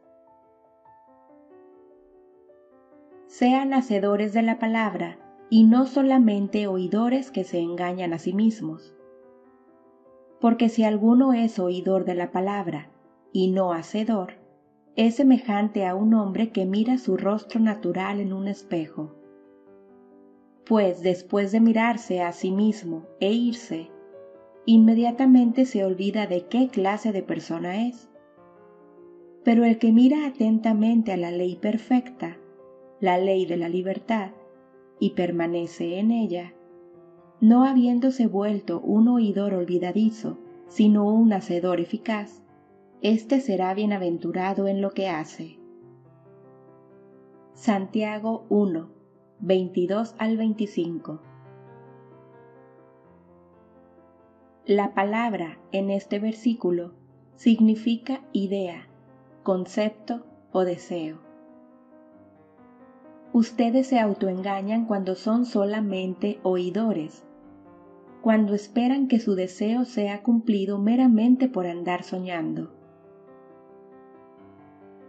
Tu deseo es lo que quieres ser, y mirarte en un espejo es verte a ti mismo en la imaginación como a esa persona. Al olvidar qué clase de persona eres, tú estás fallando en perseverar en tu asunción. La ley perfecta, la ley de la libertad, es la ley que hace posible la liberación de las limitaciones, lo que es la ley de asunción. Para continuar en la perfecta ley, la ley de la libertad, hay que persistir en la asunción de que tu deseo ya se ha cumplido. Tú no eres un oidor olvidadizo cuando mantienes el sentimiento de tu deseo cumplido constantemente vivo en tu conciencia. Esto te hace un hacedor de la palabra, y eres bendecido en tu obra por la inevitable realización de tu deseo. Deben ser hacedores de la ley de asunción, ya que sin su aplicación, ni el más profundo entendimiento producirá algún resultado deseado. Reiteración y repetición frecuente de las más importantes y básicas verdades corren a través de estas páginas. Hablar de la ley de asunción, la ley que hará al hombre libre, es algo bueno. Debe ser aclarado una y otra vez, aun al riesgo de sonar repetitivo. El verdadero buscador de la verdad le dará la bienvenida a esta ayuda, concentrando su atención en la ley que lo hará libre. La parábola del Señor que condena al sirviente que desperdició el talento que le fue dado es muy clara e inequívoca. Habiendo descubierto dentro de ti la llave a la casa del tesoro, tú deberías ser como el buen sirviente que sabiamente multiplicó por muchos los talentos que le fueron dados. El talento que se te dio es el poder de determinar tus asunciones conscientemente el talento no utilizado, como un miembro del cuerpo no ejercitado, se marchita hasta finalmente atrofiarse. A lo que debes esforzarte es hacer. Para poder hacer, es necesario ser. El objetivo de anhelar es ser. Tu concepto de ti mismo solo puede ser sacado desde tu conciencia por otro concepto de ti mismo. al crear un ideal en tu mente, te puedes identificar con él hasta que te conviertas en uno solo con tu ideal y por lo tanto transformarte en él.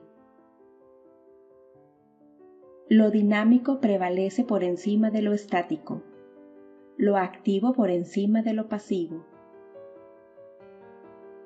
Quien es hacedor es magnético y por lo tanto es infinitamente más creativo que aquel que solo es un oidor. Permanece entre los hacedores.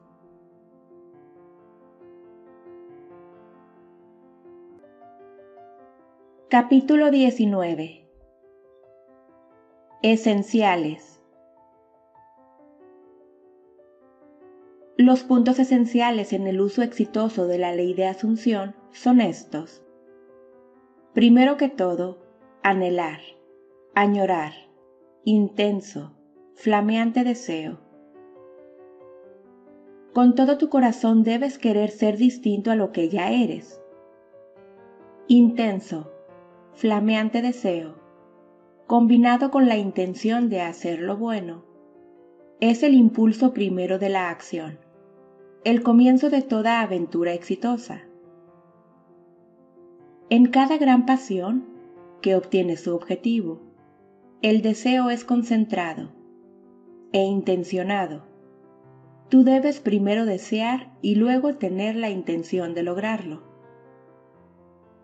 Como el ciervo anhela las corrientes de agua, así suspira por ti, oh Dios, el alma mía. Bienaventurados los que tienen hambre y sed de justicia pues ellos serán saciados. Aquí, el alma es interpretada como la suma de todo aquello que tú crees, piensas, sientes y aceptas como verdad.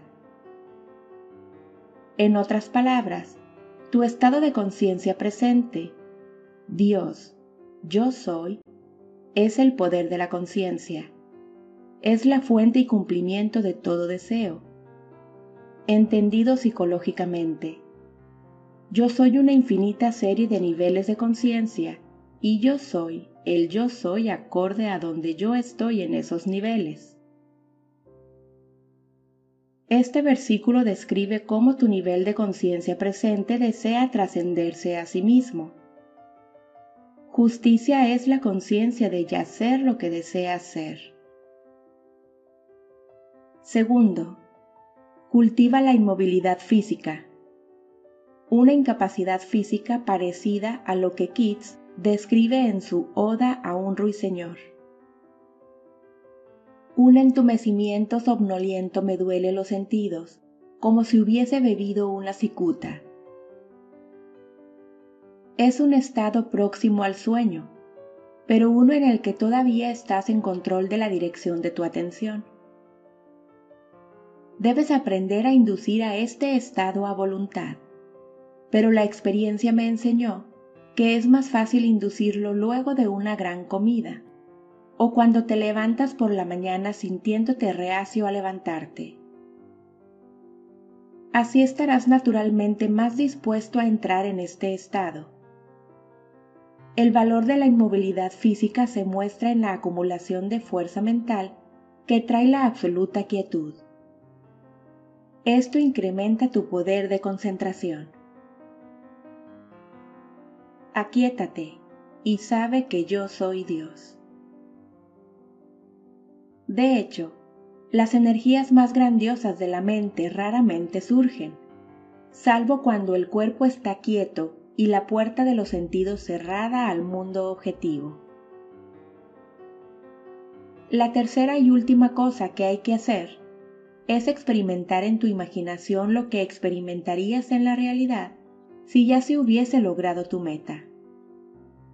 Debes lograrlo primero en tu imaginación, ya que la imaginación es la única puerta a la realidad de aquello que buscas. Pero utiliza tu imaginación magistralmente y no como un observador mirando al final, sino como un participante pensando desde el final. Imagina que ya posees una cualidad o algo que deseas que hasta ahora no ha sido tuyo. Ríndete completamente a este sentimiento hasta que tu ser completo esté poseído por él. Este estado difiere de ensueño de esta manera. Es el resultado de una imaginación controlada y estabilizada, atención concentrada, a diferencia que el ensueño es el resultado de una incontrolable imaginación. Usualmente es soñar despierto. En el estado controlado, el mínimo esfuerzo ya es suficiente para mantener tu conciencia llena con el sentimiento del deseo cumplido. La inmovilidad física y mental de este estado es una ayuda poderosa para la atención voluntaria y el mayor factor del menor esfuerzo. La aplicación de estos tres puntos. 1. Deseo. 2. Inmovilidad física. 3. La asunción del deseo cumplido. Es la manera de fusionarte o unirte con tu objetivo. El primer punto es pensar sobre el final deseado, con la intención de realizarlo. El tercero es pensar desde el final con el sentimiento de haberlo cumplido. El secreto de pensar desde el final es disfrutar serlo. El minuto en que lo haces placentero e imaginas que ya lo eres, ya estás pensando desde el final. Uno de los malentendidos más prevalentes es que se piensa que esta ley funciona solo para aquellos que son devotos o que tienen objetivos religiosos. Esto es una falacia. Funciona tan impersonalmente como funciona la ley de electricidad se puede utilizar para objetivos avariciosos, egoístas, tanto como para objetivos nobles. Pero siempre se tiene que tener en cuenta que pensamientos y acciones que no sean nobles resultarán en consecuencias desagradables.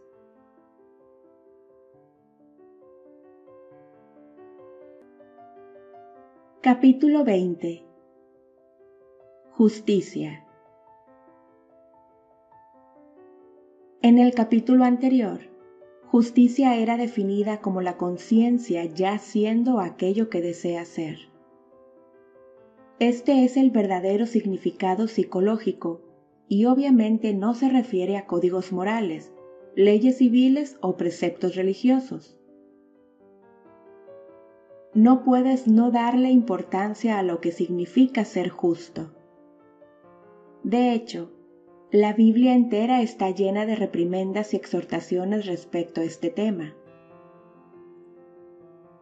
Pon fin a tus pecados haciendo justicia. Daniel 4:27 Me aferraré a mi justicia y no la soltaré. Mi corazón no reprocha ninguno de mis días. Job 27:6 mi justicia responderá por mí el día de mañana. Génesis 30, 33. Con frecuencia, las palabras pecado y justicia son usadas en la misma frase. Este es un contraste lógico de opuestos y es de gran importancia el significado psicológico de justicia y el significado psicológico de pecado. Pecado significa errar al blanco, no obtener tu deseo. No ser la persona que quieres ser es pecar. Justicia es la conciencia de que ya eres aquello que deseas ser. Es una ley incambiable y educativa por la que los efectos deben seguir su causa.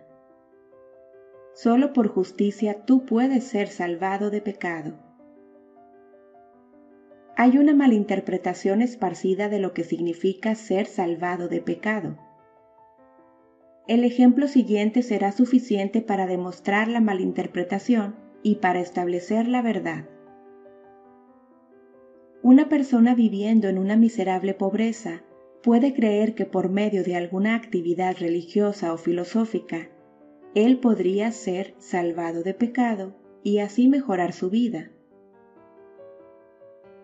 Sin embargo, si él continúa viviendo en el mismo estado de pobreza, es obvio que lo que él creía no era verdad, y de hecho, él no fue salvado. Por otro lado, él puede ser salvado por justicia. El uso exitoso de la ley de asunción tendría inevitablemente el resultado de un cambio real en su vida. Él ya no viviría en la pobreza. Él ya no erraría al blanco. Él sería salvado de pecado. Porque os digo que si vuestra justicia no supera la de los escribas y fariseos, no entraréis en el reino de los cielos. Mateo 5:20 Los escribas y fariseos significan aquellos que están influenciados y gobernados por las apariencias externas, las reglas y costumbres de la sociedad en la que viven, el deseo en vano de ser bien visto por los demás, a menos que este estado de conciencia sea superado, tu vida será una de limitaciones o de fracaso de obtener tus deseos, de errar al blanco, de pecado. Esta justicia es superada por verdadera justicia, que es siempre la conciencia de ser aquello que deseas. Uno de los obstáculos más grandes es intentar usar la ley de asunción al enfocar tu atención en cosas, en una nueva casa, en un nuevo trabajo, en una cuenta bancaria más grande. Esta no es la justicia sin la cual tú mueres en tus pecados. La justicia no es la cosa en sí, es la conciencia, el sentimiento de ya ser la persona que quieres ser, de ya tener la cosa que quieres tener. Pero buscad primero el reino de Dios y su justicia, y todas estas cosas os serán añadidas. Mateo 6:33 El reino, la creación entera de Dios, tuyo soy, está dentro de ti. Justicia es la conciencia de que ya posees todo.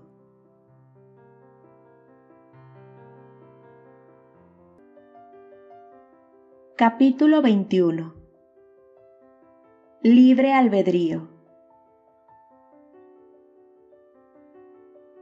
La pregunta que con frecuencia hacen es, ¿qué debo hacer entre la asunción del deseo cumplido y su realización? Nada. Es un engaño que, aparte de asumir el sentimiento del deseo cumplido, puedas hacer algo para ayudar a la realización de tu deseo.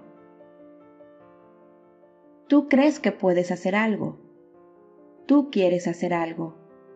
Pero realmente no puedes hacer nada. La ilusión del libre albedrío para hacer es nada más que ignorancia de la ley de asunción sobre la cual toda acción está basada. Todo sucede automáticamente todo lo que te sucede, todo lo que es hecho por ti, sucede. Tus asunciones, conscientes o inconscientes, dirigen todo pensamiento y acción hacia su cumplimiento. Entender la ley de asunción, estar convencido de su verdad, significa tener que deshacerse de todas las ilusiones sobre el libre albedrío de actuar. Libre albedrío en realidad significa seleccionar la idea que deseas. Al asumir la idea como que ya es un hecho, se convierte en realidad. Más allá de eso, el libre albedrío termina y todo sucede en armonía con el concepto asumido. Yo no puedo hacer nada por iniciativa mía, porque no busco mi voluntad sino la voluntad del Padre que me envió. En este versículo, el Padre obviamente se refiere a Dios. En un capítulo anterior, Dios es definido como yo soy. Ya que la creación está terminada, el Padre nunca está en una posición de decir yo seré. En otras palabras, todo existe, y la infinita conciencia yo soy puede hablar solo en presente. No se haga mi voluntad sino la tuya. Yo seré es una confesión de yo no soy. La voluntad del Padre es siempre yo soy. Hasta que no te des cuenta que tú eres el Padre, solo hay un solo yo soy, y tu infinito ser es yo soy. Tu voluntad siempre será yo seré. En la ley de asunción, tu conciencia de ser es la voluntad del Padre. El mero deseo sin esta conciencia es mi voluntad. Este gran versículo, tan mal entendido, es una perfecta declaración de la ley de asunción. Es imposible hacer algo. Tú debes ser para poder hacer. Si tuvieras un concepto diferente sobre ti mismo, todo sería diferente. Tú eres lo que eres. Entonces todo es como es. Los eventos que tú observas son determinados por el concepto que tienes de ti mismo.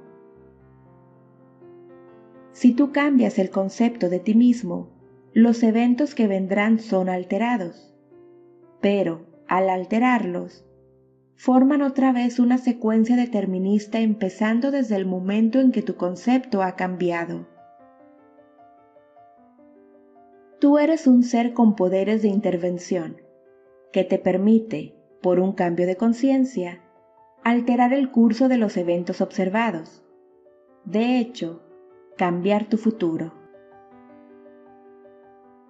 Niega la evidencia de los sentidos y asume el sentimiento de tu deseo cumplido. Puesto que tu asunción es creativa y forma una atmósfera, si tu asunción es noble, aumenta tu seguridad y te ayuda a alcanzar un nivel más alto de ser. Si por otro lado, tu asunción es desagradable, te entorpece y te lleva velozmente a la decadencia. Así como las asunciones agradables crean una atmósfera armoniosa, así los sentimientos duros y amargos crean una atmósfera dura y amargada todo lo que es puro, justo, amoroso, honorable. Medita en esas cosas. Esto significa que debes hacer de tus asunciones los conceptos más altos, nobles y felices. No hay mejor momento que comenzar ahora. El momento presente es el más oportuno en el cual eliminar todas las asunciones desagradables y concentrarse solo en lo bueno. Así como para ti mismo, clama para otros su herencia divina. Ve solo su bienestar, el bien en ellos. Elévalos al máximo en confianza y seguridad propia por tu sincera asunción del bienestar de ellos, y tú serás su profeta y sanador, porque el inevitable cumplimiento llegará a todas las asunciones sostenidas. Tú ganas por asunción aquello que jamás podrás ganar por fuerza. Una asunción es un cierto movimiento de conciencia. Este movimiento, como todo movimiento, ejercita una influencia en la sustancia que lo rodea causando que tome la forma, el eco y refleje la asunción. Un cambio de fortuna es una nueva dirección y perspectiva, meramente un cambio y reorganización de la misma sustancia mental, la conciencia.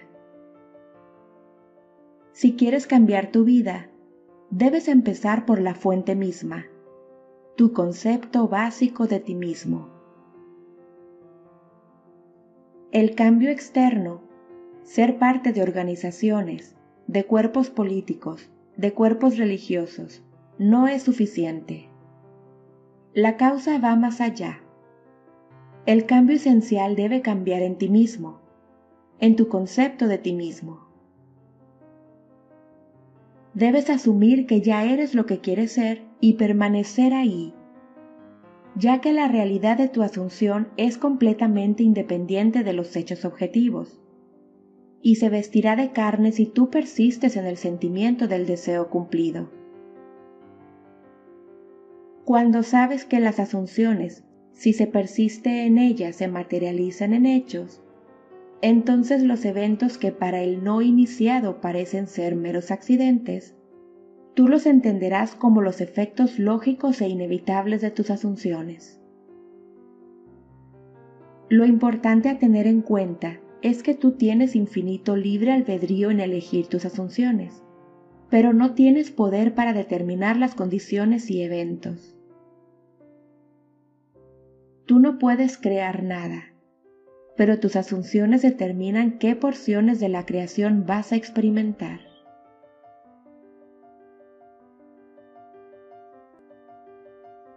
Capítulo 22 Persistencia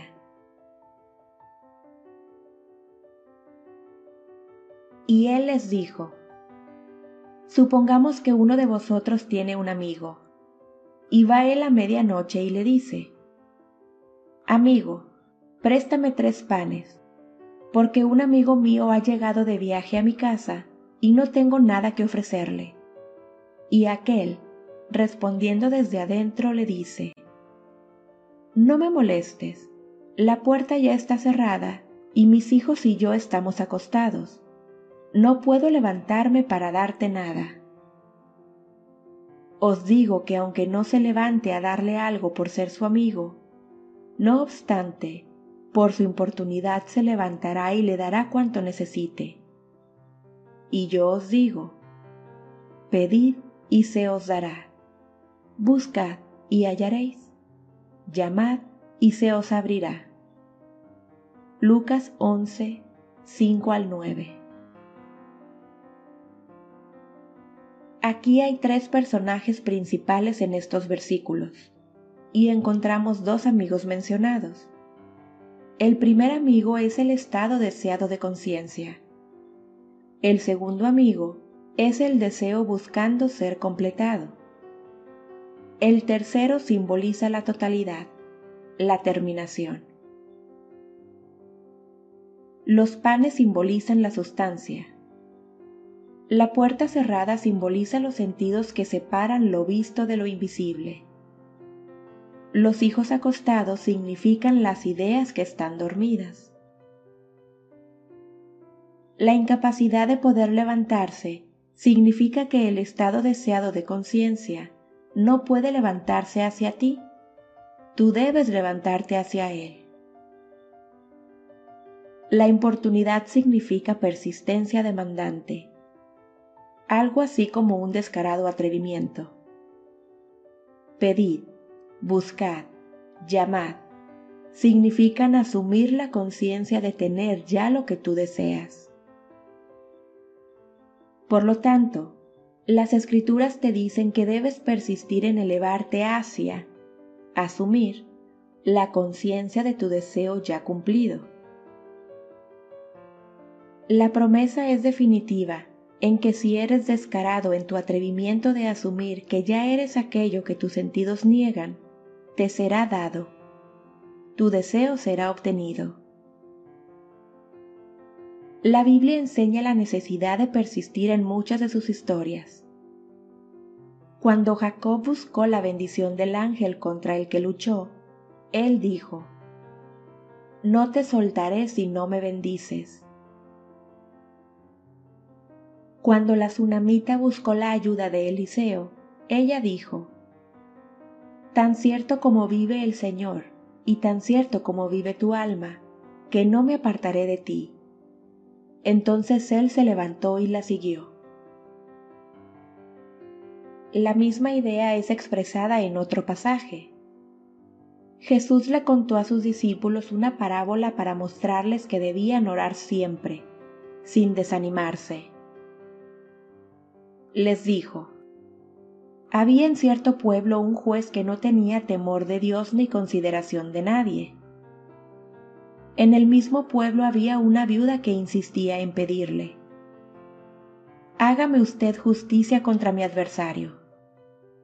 Durante algún tiempo él se negó, pero por fin concluyó, Aunque no temo a Dios ni tengo consideración de nadie, como esta viuda no deja de molestarme, voy a tener que hacerle justicia, no sea que con sus visitas me haga la vida imposible. Lucas 18, 1 al 5 La verdad básica detrás de cada una de estas historias es que el deseo florece desde la conciencia de haberlo ya obtenido, y que la persistencia en mantener la conciencia del deseo ya cumplido resulta en su cumplimiento. No es suficiente consentirte en el estado de la plegaria respondida. Tú debes persistir en ese estado. Esa es la razón del mandato. El hombre debe orar siempre sin desanimarse. Aquí, orar significa dar gracias por ya tener aquello que deseas Solo la persistencia en la asunción del deseo cumplido puede causar esos cambios sutiles en tu mente que resultan en el cambio deseado en tu vida. No importa si son ángeles, Eliseo o jueces reacios, todos deben responder acorde a tu asunción persistente. Cuando otra gente en tu mundo pareciera tener una actitud desagradable hacia contigo, no es el resultado de la actitud reacia de su parte, sino una falta de persistencia en tu asunción de que tu vida ya es como tú quieres que sea. Para que tu asunción tenga efecto, no puede ser un solo acto aislado, debe ser una actitud mantenida del deseo cumplido.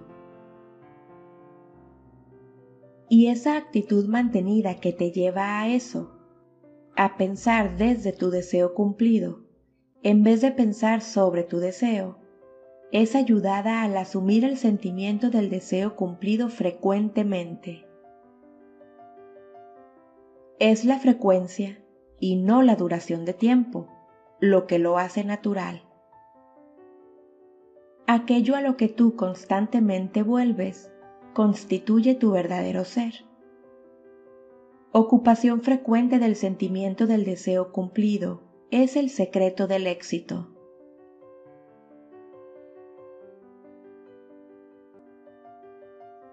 Capítulo 23 Historias de algunos casos.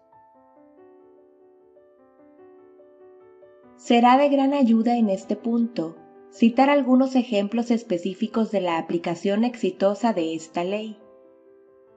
Les daré historias de casos reales. En cada uno de estos, el problema es claramente definido y se describe completamente la manera en que se utilizó la imaginación para obtener el estado de conciencia requerido. En cada una de estas instancias, el autor de este libro estuvo involucrado personalmente o le fueron contados los hechos por la persona involucrada. Caso 1 Esta es una historia de la cual cada detalle me es personalmente familiar. En la primavera de 1943, un soldado recientemente reclutado fue instalado en un gran campo militar en Luisiana. Él estaba intensamente deseoso de salir del ejército, pero solo de manera totalmente honorable. La única manera de hacer esto era aplicar para ser liberado. La aplicación requería de la aprobación de su comandante oficial para que sea efectiva. Basado en reglamentos militares, la decisión de su comandante oficial era final y no podía ser apelada. El soldado, siguiendo todo procedimiento necesario, aplicó para ser liberado. En el término de cuatro horas, la aplicación fue devuelta marcada como desaprobada. Convencido de que no podría apelar la decisión a ninguna otra autoridad más alta, militar o civil, él se tornó hacia su propia conciencia, determinado a depender de la ley de Asunción. El soldado se dio cuenta que esta conciencia era la única realidad, que su estado particular de conciencia determinaría los eventos a los que se enfrentaría. Esa noche, en el intervalo entre meterse en la cama y caer dormido, él se concentró en utilizar la ley de asunción conscientemente. En la imaginación, se sintió dentro de su departamento en la ciudad de Nueva York. Visualizó su departamento, es decir, en el ojo de su mente él realmente vio su propio departamento, mentalmente imaginando cada una de las habitaciones que le eran familiares con sus muebles vívidamente reales. Con esta imagen claramente visualizada y recostado sobre su espalda, se relajó por completo físicamente. De esta manera, él indujo un estado próximo al sueño, al mismo tiempo que mantenía el control de la dirección de su atención. Cuando su cuerpo quedó completamente inmovilizado, él asumió que estaba en su propia habitación y se sintió acostado en su propia cama. Un sentimiento totalmente diferente al de estar recostado en un catre militar. En la imaginación, él se levantó de la cama, caminó de habitación en habitación, tocando varios de sus muebles. Luego fue a la ventana y con sus manos apoyadas en la repisa, miró hacia afuera a la calle que enfrentaba a su departamento. Todo esto era tan vívido en su imaginación que él vio cada detalle del pavimento, de las rejas, los árboles y el familiar ladrillo rojo del edificio de enfrente. Luego volvió a su cama y sintió cómo se quedaba dormido. Él sabía que lo más importante para que tenga éxito el uso de esta ley era que cuando esté a punto de quedarse dormido, su conciencia debía estar llena con la asunción de que él ya era lo que quería ser. Todo lo que hizo en la imaginación fue basado en la asunción de que él ya no estaba en el ejército. Noche tras noche, el soldado representaba este drama Noche tras noche, en la imaginación, él se sintió honorablemente liberado, ya en su hogar, viendo todo lo familiar a su alrededor y quedándose dormido en su propia cama. Esto continuó por ocho noches. Por ocho días, su experiencia objetiva continuaba siendo directamente opuesta a su experiencia subjetiva en la conciencia cada noche antes de irse a dormir. Al noveno día, vinieron órdenes del cuartel general para que el soldado llene una nueva solicitud para ser liberado. Poco tiempo después de esto, él fue ordenado a reportarse en la oficina del coronel. Durante la discusión, el coronel le preguntó si todavía estaba deseoso de salirse del ejército al recibir una respuesta afirmativa, el coronel dijo que él personalmente estaba en desacuerdo y que aunque tenía una fuerte objeción en aprobar una solicitud de liberación, había decidido ignorar estas objeciones y aprobarla. Y en unas pocas horas, la aplicación fue aprobada, y el soldado, ahora un civil, estaba en un tren destino a casa. Caso 2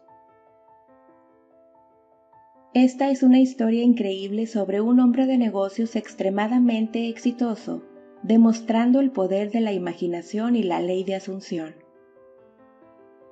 Conozco a esta familia íntimamente, y todos los detalles fueron contados por el hijo que aquí describo. La historia comienza cuando él tenía 20 años de edad. Él era el segundo hijo mayor de una extensa familia de nueve hermanos y una hermana. El padre era uno de los socios de una pequeña empresa de mercaderías. En su decimoctavo cumpleaños, el hermano al que nos referimos en esta historia dejó el país en el que vivía y viajó dos mil millas para entrar en la universidad y completar su educación. Poco tiempo después de su primer año en la universidad, fue llamado para que vuelva a su casa por un trágico evento relacionado con los negocios de su padre. Por unas manipulaciones de sus asociados, su padre no solo había sido forzado a salir de la empresa, sino que también había sido acusado falsamente impugnando su persona e integridad. Al mismo tiempo, fue privado de tener acceso a las acciones que le correspondían de su empresa el resultado fue encontrarse desacreditado en gran manera y casi sin un centavo. Fue bajo estas circunstancias que el hijo fue llamado para que vuelva de la universidad a casa. Él volvió, con su corazón lleno de una gran resolución. Él estaba determinado en convertirse en un increíble y exitoso hombre de negocios lo primero que él y su padre hicieron fue utilizar el poco dinero que les quedaba para empezar su propio negocio. Rentaron un pequeño local en una calle cerca de la gran empresa de la que su padre había sido uno de los principales dueños. Allí, comenzaron un verdadero negocio inclinado al servicio de la comunidad. Fue poco tiempo después que el hijo, con una instintiva conciencia de que funcionaría, deliberadamente utilizó la imaginación para obtener un objetivo casi fantasioso. Cada día, en su camino hacia el trabajo y volviendo del trabajo, él pasaba por el edificio de la empresa anterior de su padre, la empresa más grande del rubro en el país. Era uno de los edificios más grandes, con una de las localidades más prominentes del corazón de la ciudad.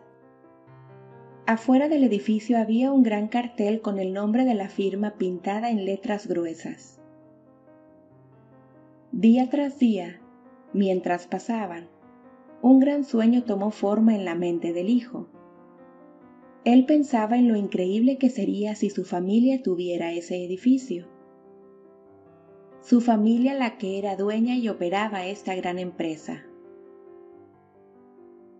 Un día, mientras estaba parado observando el edificio, en su imaginación, él vio un hombre completamente diferente en el gran cartel de la entrada. Ahora, las letras del cartel describían el nombre de su familia. En estas historias no usamos los nombres reales. Por cuestiones de claridad, en esta historia utilizaremos nombres hipotéticos y asumiremos que el nombre de la familia del hijo era Lordar. Donde el cartel decía F. N. Mott y compañía, en la imaginación, él realmente vio, letra por letra, J. N. Lordard e hijos. Él permaneció mirando al cartel con sus ojos bien abiertos, imaginando que decía J. N. Lordard e hijos. Dos veces al día, semana tras semana, mes tras mes, por dos años. Él veía el nombre de su familia en el frente del edificio estaba convencido que si sentía fuertemente lo suficiente de que esto era verdad, estaba destinado a hacerlo. Y por ver en su imaginación el nombre de su familia en el edificio, que implicaba que ellos eran dueños de la empresa, se convenció que un día serían los dueños. Durante este periodo, le dijo solo a una persona lo que estaba haciendo. Le confesó a su madre quien amorosamente preocupada intentó desalentarlo para protegerlo de lo que sería una gran decepción. A pesar de esto, él persistió día tras día. Dos años después, la gran compañía quebró y el edificio añorado estaba a la venta. En el día de la venta, él no estaba ni un poco más cerca de ser el dueño de lo que estaba hace dos años cuando empezó a aplicar la ley de Asunción. Durante este periodo, habían trabajado duro y sus clientes tenían implícitamente una gran confianza en ellos. Sin embargo, no habían logrado ganar ni cerca de la cantidad de dinero que era necesario para comprar la propiedad. Tampoco tenían ningún medio por el cual pedir prestado el capital necesario. Otra cosa que hacía más remota la posibilidad de obtenerlo era que este era el edificio más codiciado en la ciudad por un gran número de empresarios ricos que estaban dispuestos a comprarlo. En el día de la venta, para su completa sorpresa, un hombre, casi un extraño totalmente, vino a su negocio y les ofreció comprar la propiedad para ellos. Dado a unas condiciones inusuales en esta transacción, el hijo de esta familia no podía ni ofrecer un monto para la propiedad. Pensaban que este hombre estaba bromeando. Sin embargo, no era así. El hombre les explicó que los había estado observando por un tiempo y admiraba su habilidad, creía en su integridad y que suministrar el capital para que ellos puedan agrandar su negocio en gran manera le parecía una gran inversión para él. Ese mismo día, la propiedad fue de ellos. En lo que el hijo había persistido en ver en su imaginación, ahora era una realidad. El presentimiento de aquel extraño estaba más que justificado. Hoy, esa familia es dueña no solo de esta empresa en particular a la que nos referimos, sino también son dueños de una de las industrias más grandes del país en el que viven. El hijo, viendo el nombre de la familia en la entrada de este gran edificio, mucho antes de que esté allí, estaba usando justamente la técnica que produce resultados. Al asumir el sentimiento de que ya tenía lo que deseaba, al hacer de esto una realidad vívida en su imaginación, con determinada persistencia, a pesar de las apariencias y circunstancias, inevitablemente causó que su sueño se convierta en realidad. Caso 3 esta es la historia de un inesperado resultado de una entrevista con una señora que vino a consultarme. Una tarde, una joven abuela, una mujer de negocios de Nueva York, vino a verme. Trajo a su nieto de nueve años que vino a visitarla de Pensilvania. En respuesta a sus preguntas, yo le expliqué la ley de Asunción describiendo en detalle el procedimiento a seguir para obtener un objetivo. El niño se sentó en silencio, aparentemente absorto en su camión de juguete, mientras yo le explicaba a la abuela el método de asumir un estado de conciencia que debería tener sobre su deseo cumplido. Le conté la historia del soldado en el campamento que cada noche caía dormido imaginándose a sí mismo en su propia cama en su propio hogar. Cuando el niño y su abuela se estaban yendo, él me miró con gran entusiasmo y me dijo, Ya sé lo que quiero ahora y sé cómo obtenerlo. Sorprendido le pregunté qué era lo que quería. Él me dijo que su corazón estaba fijado en tener un cachorrito a lo que su abuela renegó vigorosamente, diciéndole al niño que ya se le ha dicho varias veces que él no podría tener un perro bajo ninguna circunstancia, que su padre y madre no lo permitirían, que el niño era muy pequeño para cuidarlo como corresponde. Y aún más, su padre tenía un desagrado por los perros. Realmente odiaría tener uno en la casa. El niño, que tan apasionadamente deseaba tener un perro, se negaba a entender estos argumentos. Ahora sé lo que tengo que hacer, dijo él. Cada noche, justo cuando me esté por dormir, voy a pretender que tengo un perro y que estamos paseando. No, dijo la abuela. Eso no es lo que el señor Neville dice. Esto no era para ti. No puedes tener un perro. Aproximadamente seis semanas después, la abuela me cuenta lo que para ella era una historia sorprendente. El deseo del niño de tener un perro era tan intenso que él había absorbido todo lo que le dije a la abuela de cómo obtener su propio deseo. Él creyó implícitamente que finalmente supo cómo obtener un perro. Poniendo esta creencia en práctica, por varias noches, el niño imaginó a un perro durmiendo en su cama junto a él. En su imaginación, él acariciaba a su perro, realmente sintiendo su pelaje. Cosas como jugar con el perro y llevándolo a pasear llenaban su mente. En unas semanas sucedió. Un diario de la ciudad en la que el niño vivía organizó un programa especial en conexión con la Semana de Compasión por los Animales. Todos los chicos de la escuela tenían que escribir una redacción sobre ¿por qué a mí me gustaría tener un perro? Luego de que las redacciones de todas las escuelas fueran presentadas y juzgadas, se anunció al ganador del concurso.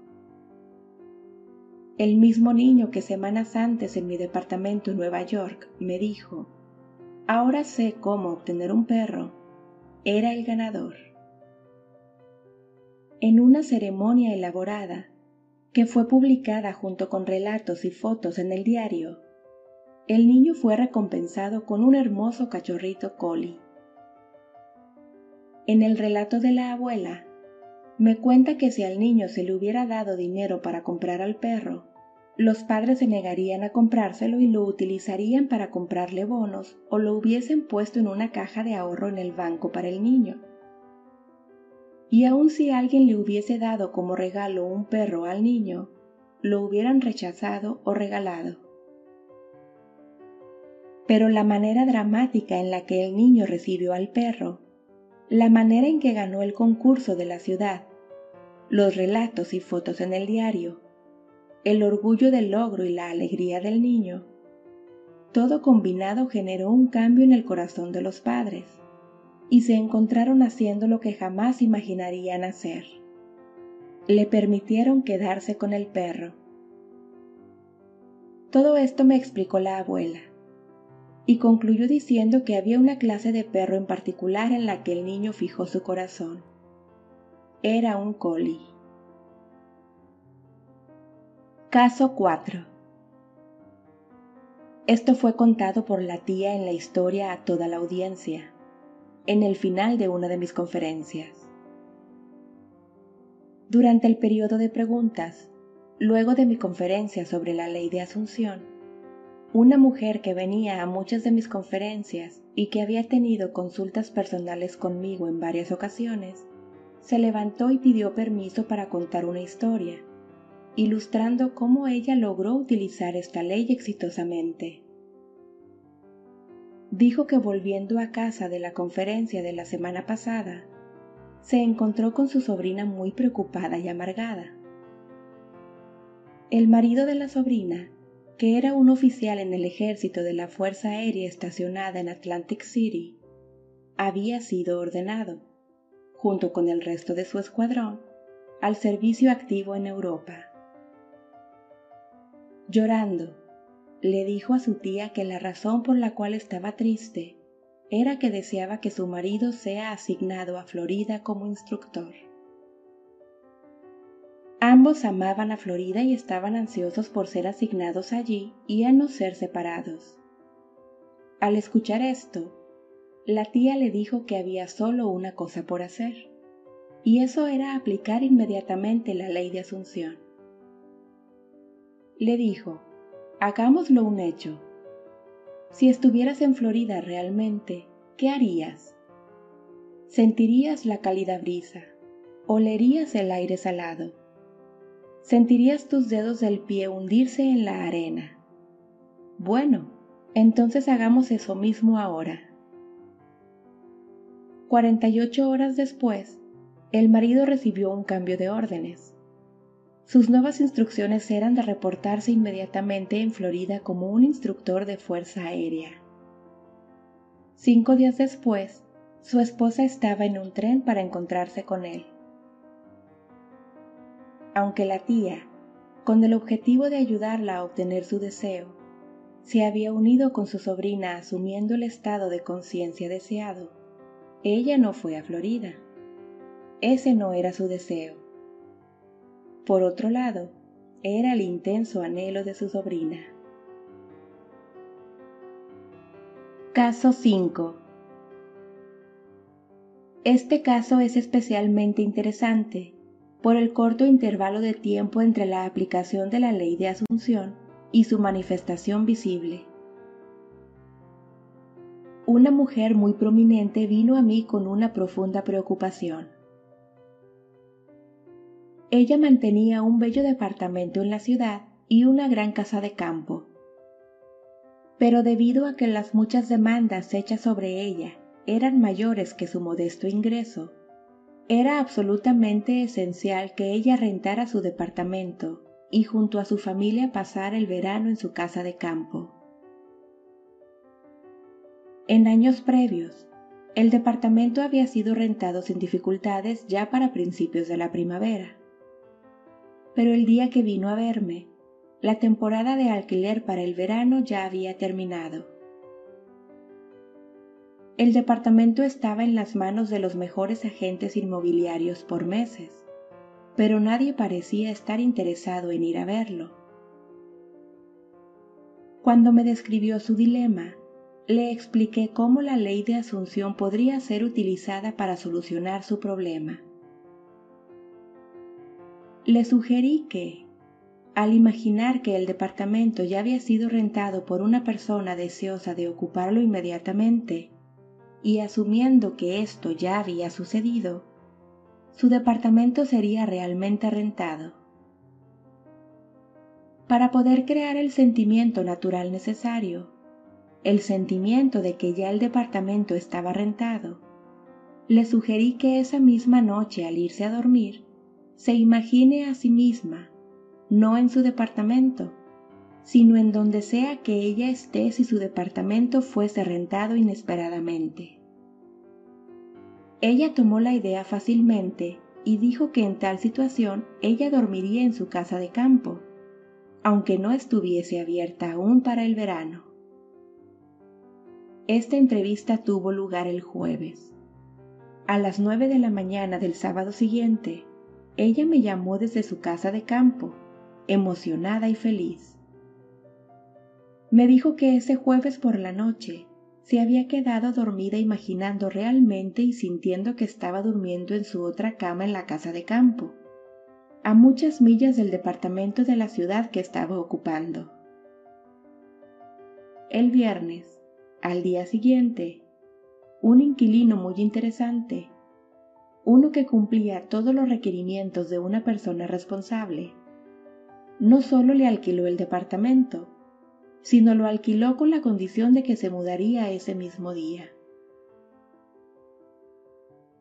Caso 6. Solo el más completo e intenso uso de la ley de asunción podría dar resultados como estos en esta situación extrema. Cuatro años atrás, un amigo de nuestra familia me pidió si podía hablar con su hijo de 28 años, quien no se esperaba que sobreviviera. Él sufría de una extraña enfermedad del corazón. Su enfermedad resultaba en una desintegración de este órgano. Largos y costosos tratamientos médicos no habían servido para nada. Los doctores no tenían ninguna esperanza en que se recuperara por largo tiempo, el hijo había estado postrado en cama. Su cuerpo se había encogido hasta casi ser un esqueleto. y hablaba y respiraba con gran dificultad. Su esposa y dos niños estaban en su casa cuando llegué, y su esposa estaba presente en nuestra conversación. Empecé por decirle que había solo una solución para cualquier problema, y esa solución era cambiar la actitud. Como hablar lo agotaba, le pedí que siente con la cabeza si entendía claramente lo que le decía. Él asintió. Le describí los hechos detrás de la ley de la conciencia. De hecho que la conciencia era la única realidad. Y le dije que la única forma de cambiar cualquier condición era cambiando su estado de conciencia en el que estaba. Como recomendación en especial para que le ayude a asumir el sentimiento de ya estar sano, le sugerí que vea la cara del doctor increíblemente maravillado en encontrarlo recuperado, contrario a todo razonamiento, de estar en las últimas instancias de una enfermedad incurable. Que lo vea examinándolo varias veces y escucharlo decir una y otra vez, es un milagro, es un milagro. Él no solo entendió todo esto claramente, sino también lo creyó implícitamente. Prometió seguir este procedimiento fielmente. Su esposa, quien había estado escuchando atentamente, me aseguró que también con diligencia utilizaría esta ley de asunción en su imaginación, como la utilizaría su esposo. Al día siguiente partí para Nueva York. Todo esto tomó lugar en las vacaciones de invierno en el trópico. Varios meses después, recibí una carta diciendo que el hijo había tenido una milagrosa recuperación. En mi próxima visita lo fui a ver en persona. Estaba en perfecta salud, activamente involucrado en sus negocios y vigorosamente disfrutando muchas actividades sociales con sus amigos y familiares. Me dijo que desde el día en que me fui, no tenía ninguna duda de que la ley funcionaría. Me describió cómo fielmente siguió las sugerencias que le hice y día tras día vivía completamente en la asunción de que ya estaba sano y fuerte. Ahora, cuatro años después de su recuperación, él está convencido de que la única razón por la cual está aquí hoy es gracias a su exitoso uso de la ley de asunción. Caso 7. Esta historia ilustra el uso exitoso de la ley por un ejecutivo de Nueva York. En el otoño de 1950, un ejecutivo de uno de los bancos más prominentes de Nueva York me habló sobre un problema serio al cual se enfrentaba me contó que el pronóstico de su progreso personal y avance se veía muy limitado. Habiendo llegado a mediana edad y sintiendo que un ascenso en su posición y aumento de salario era justificado, tuvo una charla al respecto con sus superiores. Estos le dijeron francamente que cualquier ascenso era imposible y lo intimidaron a que si estaba insatisfecho, podría buscar otro trabajo. Esto desde ya aumentó su ansiedad. En nuestra conversación, me explicó que no tenía deseo de ganar grandes cantidades de dinero, pero que tenía que tener un salario más sustancial para poder mantener su hogar en buen estado y para proveer en la educación de sus hijos en buenas escuelas y universidades. Con el salario que ganaba en ese momento, esto sería imposible el rechazo del banco en asegurarle un avance en algún futuro cercano le dio una sensación de disgusto y un deseo intenso de asegurar una posición mejor con un salario considerablemente más grande.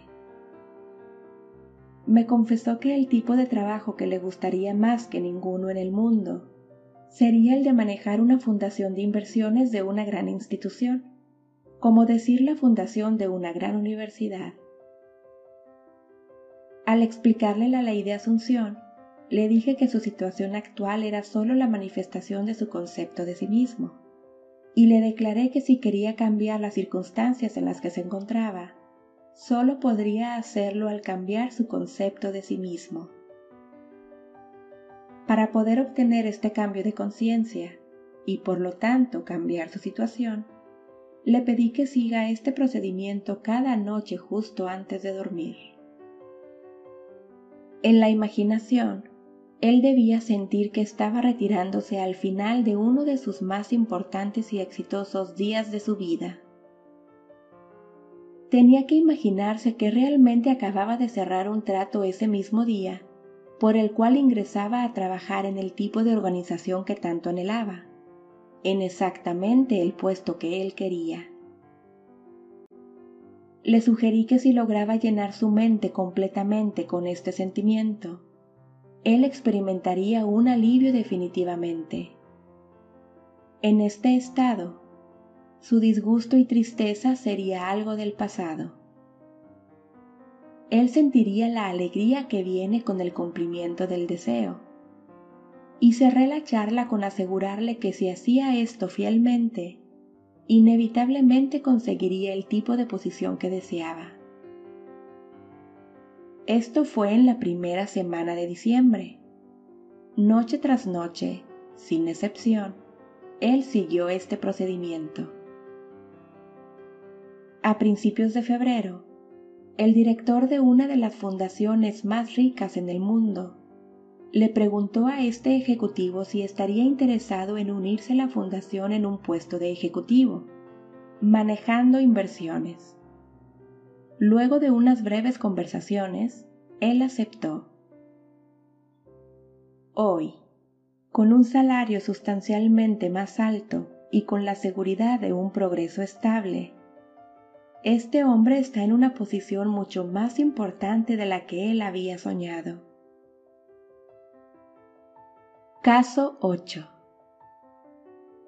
El hombre y la mujer en esta historia han venido a mis conferencias por varios años. Es una ilustración interesante del uso consciente de esta ley por dos personas concentrándose en el mismo objetivo al mismo tiempo. Este hombre y mujer eran una excepcional pareja devota. Su vida era completamente feliz y enteramente libre de cualquier problema o frustración. Por algún tiempo, habían planeado mudarse a un departamento más grande.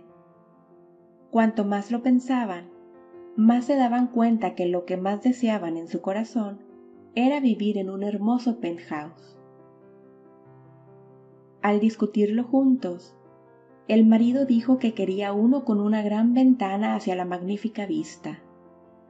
La esposa dijo que quería que una de las paredes tenga espejo de arriba abajo. Ambos querían tener una chimenea de leña. Y estaba más que decidido que el departamento sea en Nueva York. Por meses buscaron tal departamento en vano. De hecho, la situación de la ciudad era tal que asegurarse cualquier tipo de departamento era casi una imposibilidad. Había tan pocos que no solo había listas de espera, sino que habría que encargarse de todo tipo de arreglos especiales, compras de muebles, etc.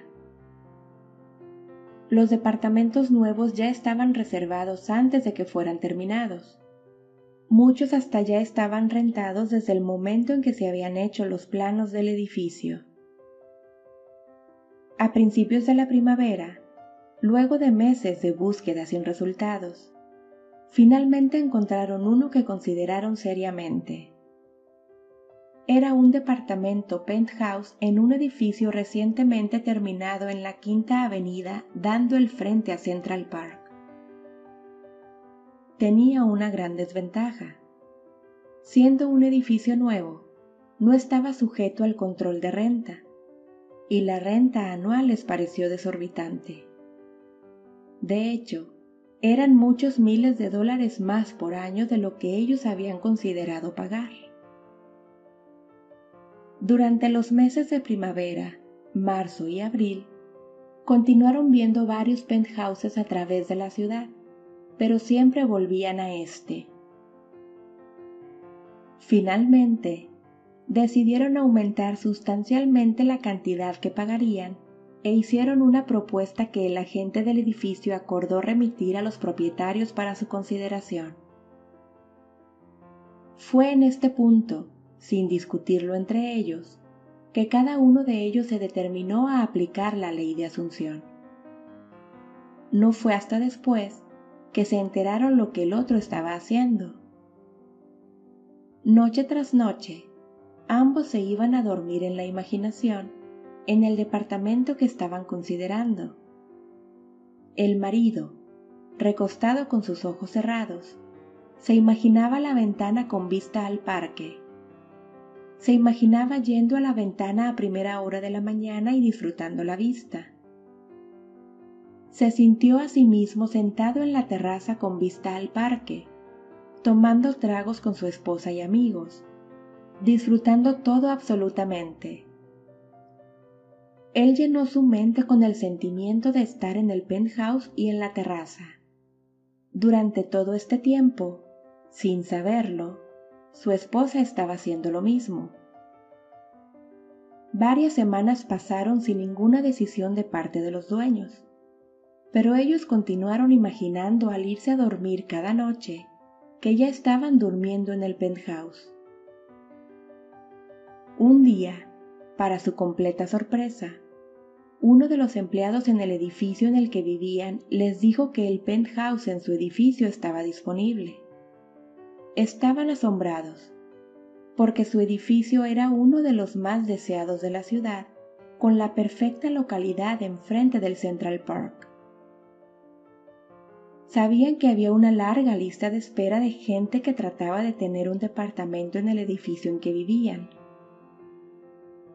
el hecho de que el penthouse ahora estaba inesperadamente disponible. La administración lo mantuvo en secreto porque no estaban en posición de considerar ningún candidato para él. Al enterarse de que estaba disponible, esa pareja inmediatamente solicitó que se les rentara a ellos, solo para que les dijeran que era imposible. El hecho era de que no solo había muchas personas en lista de espera para el penthouse en el edificio, sino que además ya se lo habían prometido a otra familia. A pesar de esto, la pareja tuvo varias reuniones con la administración, con la conclusión de que el departamento finalmente fue de ellos. Este edificio, que sí estaba bajo el control de rentas, la renta fue justo lo que ellos habían planeado pagar cuando empezaron a buscar un penthouse. La localidad, el departamento mismo y la terraza grande que lo rodeaba al sur, oeste y norte era mucho más de lo que ellos esperaban. Y en la sala de estar, de un lado, había una ventana gigante de cuatro metros y medio por dos metros y medio con una magnífica vista al Central Park. También había una pared con espejo desde el piso hasta el techo, y también tenía una chimenea de leña.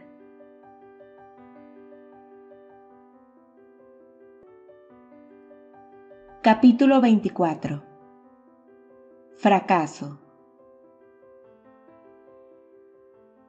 Este libro no estaría completo sin hablar un poco del fracaso en el intento de usar la ley de asunción. Es completamente posible que ya hayas tenido o vayas a tener un número de fracasos en este sentido, muchos de ellos en temas importantes.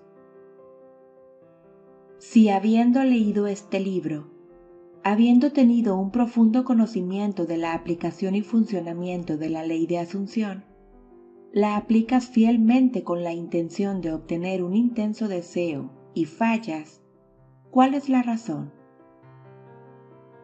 Si a la pregunta, ¿persististe lo suficiente? Tú puedes responder que sí, y aún así no has obtenido la realización de tu deseo, ¿cuál es la razón por la que falló?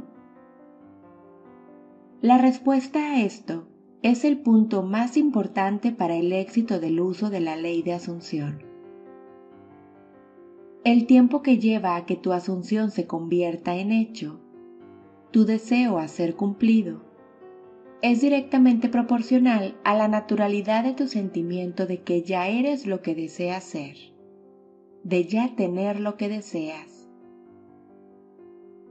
El hecho de que no se sienta natural para ti ser aquello que imaginas ser es el secreto de tu fracaso.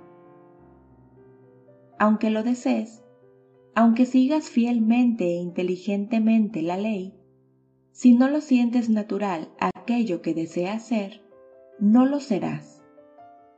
Si no se siente natural para ti obtener un trabajo mejor, no obtendrás un trabajo mejor. Todo el principio es bien expresado en la frase de la Biblia, morirás en tus pecados. No trasciendes de tu nivel presente a el estado deseado. ¿Cómo se puede obtener este sentimiento de naturalidad? El secreto yace en una palabra, la imaginación. Por ejemplo, esta es una muy simple ilustración. Imagina que estás encadenado a un pesado banco de metal. Tú no podrías correr. De hecho, no podrías ni caminar.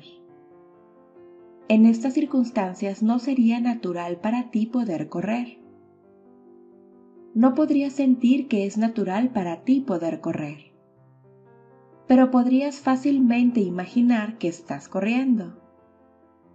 En ese instante, mientras tu conciencia está llena de tu imaginación corriendo, te olvidas que estabas encadenado.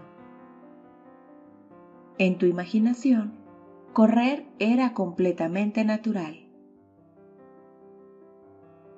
El sentimiento esencial de naturalidad puede ser obtenido al llenar a tu conciencia de manera persistente con la imaginación, imaginando que ya eres aquello que quieres ser o teniendo aquello que deseas. El progreso puede nacer solo de tu imaginación, de tu deseo de trascender tu nivel actual.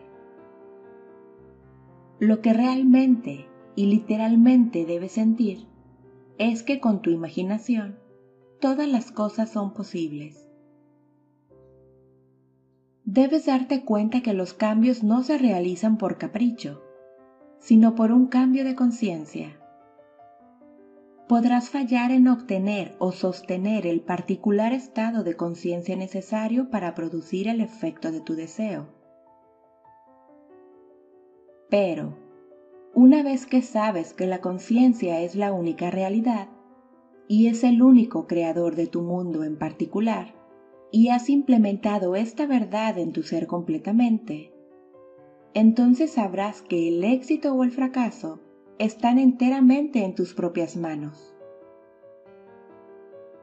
Ya sea que eres o no eres disciplinado lo suficiente como para sostener el requerido estado de conciencia en instancias específicas, no tiene relevancia en la verdad de la ley misma, que una asunción, si se persiste en ella, se manifestará en hecho.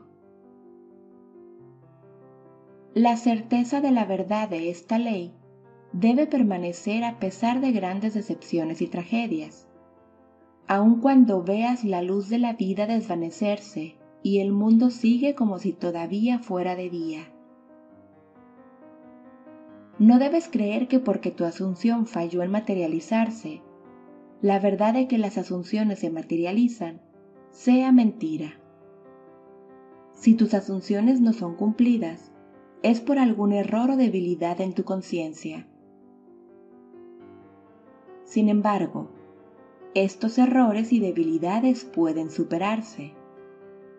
Por lo tanto, Persiste en obtener niveles más altos al sentir que ya eres la persona que quieres ser. Y recuerda que el tiempo que lleva tu asunción en materializarse es proporcional a la naturaleza de ya serlo. El hombre se rodea con la verdadera imagen de sí mismo. Cada espíritu construye para sí mismo una casa, y más allá de la casa un mundo, y más allá del mundo un cielo. Sabe entonces que el mundo existe para ti. Para ti, el fenómeno es perfecto. Lo que somos es lo único que podemos ver. Todo lo que tenía Adán, todo lo que tenía César, tú lo puedes tener y hacer. Adán llamó a su casa cielo y tierra. César llamó a su casa Roma. Tú quizás llamas a la tuya un oficio de zapatero, unos cientos de acres en tierras o un desván de estudiante. Aún así, línea por línea, punto por punto, tu dominio es tan grande como el de ellos, aunque sin un gran nombre.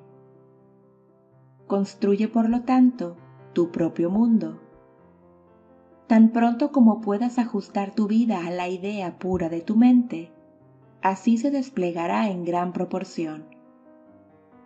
Emerson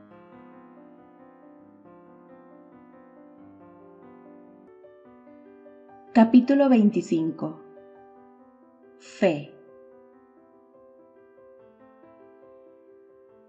Un milagro es el nombre dado, para aquellos que no tienen fe, a las obras de la fe.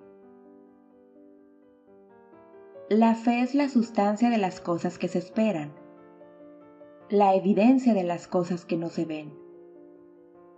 Hebreos 11.1 El propio motivo de la ley de asunción está contenido en esta frase.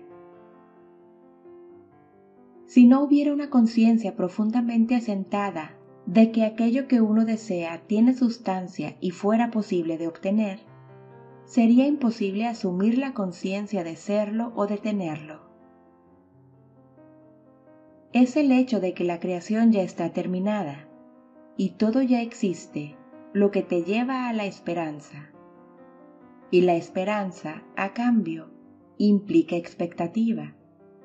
Y sin expectativa de éxito, sería imposible usar la conciencia de la ley de asunción. La evidencia es una señal de realización. Por lo tanto, esta frase significa que la fe es la conciencia de la realidad que tú asumes, una convicción de la realidad de las cosas que no ves, la percepción mental de la realidad de lo invisible. En consecuencia, es obvio que la falta de fe significa la descreencia de que lo que deseas existe.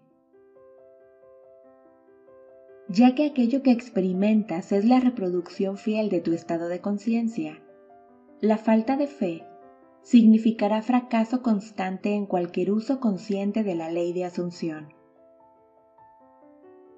En todos los tiempos de la historia, la fe tuvo un rol muy importante penetra todas las religiones del mundo.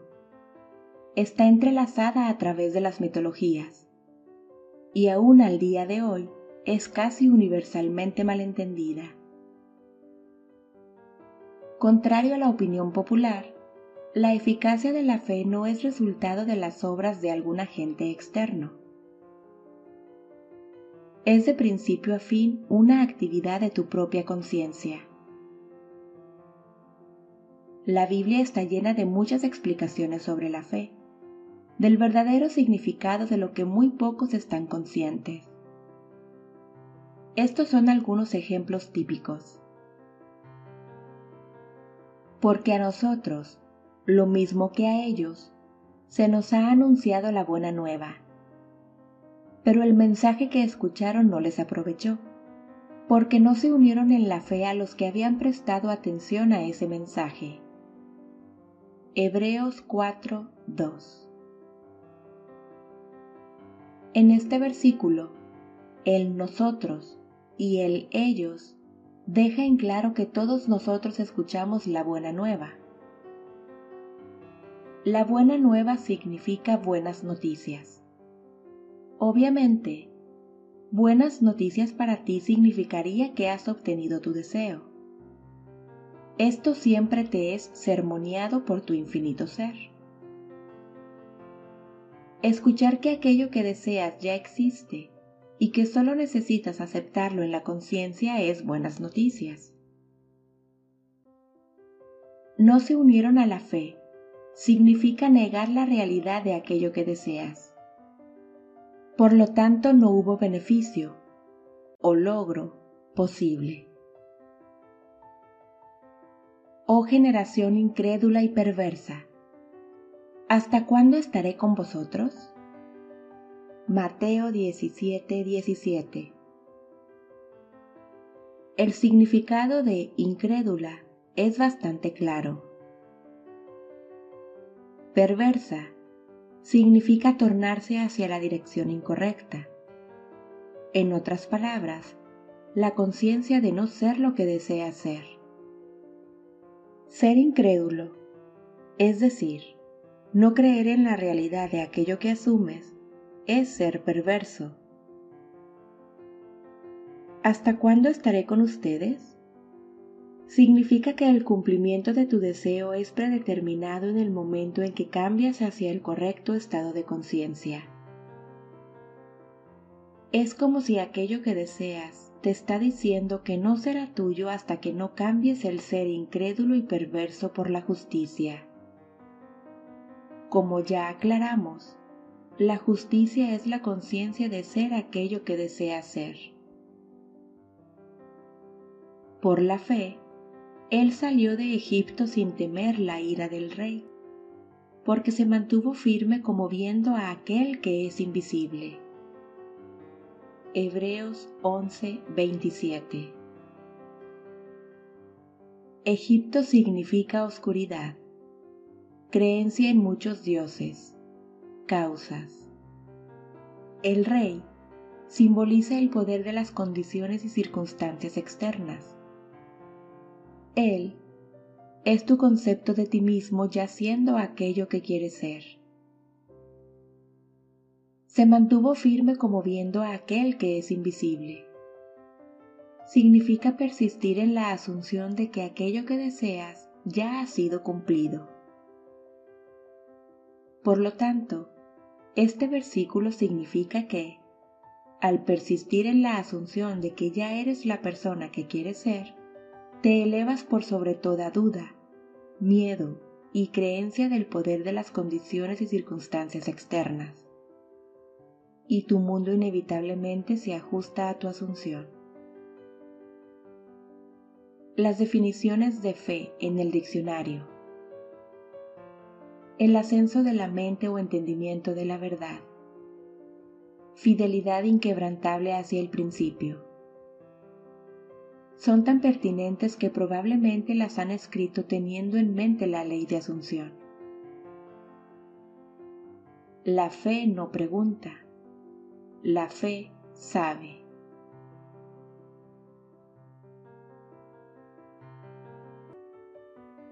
Capítulo 26 Destino. Tu destino es aquello que debes inevitablemente experimentar.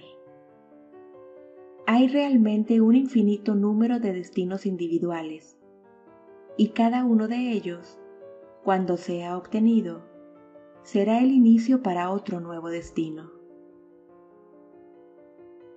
Como la vida es infinita, el concepto de un destino final es inconcebible cuando entendemos que la conciencia es la única realidad, sabemos que es el único creador. Esto significa que tu propia conciencia es la creadora de tu destino. El hecho es que tú estás creando tu destino todo el tiempo, ya sea que lo sepas o no. Muchas de las cosas buenas y hasta maravillosas que ocurrieron en tu vida sucedieron sin que tú tengas la menor idea de que tú las estabas creando. Sin embargo, entender las causas de tu experiencia y saber que tú eres el creador de los contenidos de tu vida, ya sean buenos o malos, no solo te hace un observador más eficiente de todo fenómeno, sino que también al conocer el poder de tu conciencia, intensificas tu apreciación de la riqueza y grandiosidad de la vida. Dejando de lado las experiencias que indiquen lo contrario, es tu destino elevarte a altos y más altos estados de conciencia y manifestar más y más de las infinitas maravillas de la creación. De hecho, estás destinado a alcanzar el punto en que te das cuenta que a través de tus propios deseos, puedes crear conscientemente tus destinos sucesivos. El estudio de este libro, con su detallada exposición sobre la conciencia y la operación de la ley de asunción, es la llave maestra para obtener conscientemente tu destino más alto. Empieza tu nueva vida este mismo día. Vive cada experiencia con una nueva perspectiva mental, con un nuevo estado de conciencia. Asume lo más noble y lo mejor para tu vida en cada aspecto y continúa haciéndolo. Créelo grandes maravillas son posibles.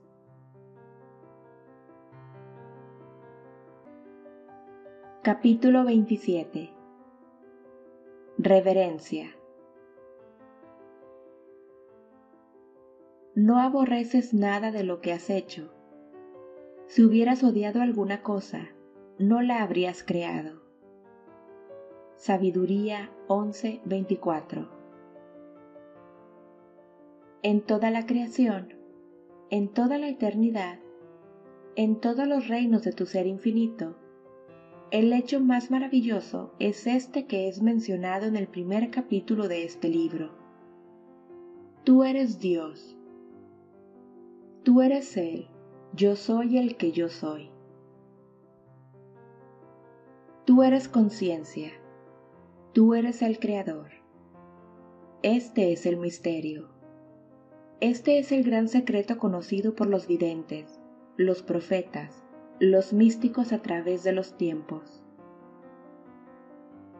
Esta es la verdad que nunca podrías conocer intelectualmente. ¿Quién es este tú? Que tú eres Juan Pérez o María Gómez es absurdo. Es la conciencia que sabe que tú eres Juan Pérez o María Gómez es tu gran ser, tu profundo ser, tu infinito ser. Llámalo como quieras. Lo importante es que está dentro de ti. Eres tú. Es tu mundo. Es este hecho el que está por detrás de la inmutable ley de asunción. Es por este hecho que tu misma existencia es construida este hecho es el fundamento de cada capítulo de este libro. No, no puedes saber esto intelectualmente. No puedes debatirlo. No puedes corroborarlo. Solo puedes sentirlo. Solo puedes ser consciente de él. Al ser consciente de este hecho, una gran emoción permeabiliza todo tu ser vives en un perpetuo sentimiento de reverencia. Saber que tu Creador es tu propio ser y que no te hubiera creado si no te hubiese amado, llena tu corazón con devoción, sí, y con adoración. Tan solo con un instante de entender apenas un poco sobre el gran ser que eres, es suficiente para llenarte de profundo asombro y sentimiento de adoración. Cuando sientes el más intenso sentimiento de reverencia, es que estás más cerca de Dios. Y cuando estás más cerca de Dios, tu vida se enriquece. Nuestros más profundos sentimientos son aquellos que nos cuesta más expresar. Y aún en el acto de adoración, el silencio es nuestra más alta alabanza.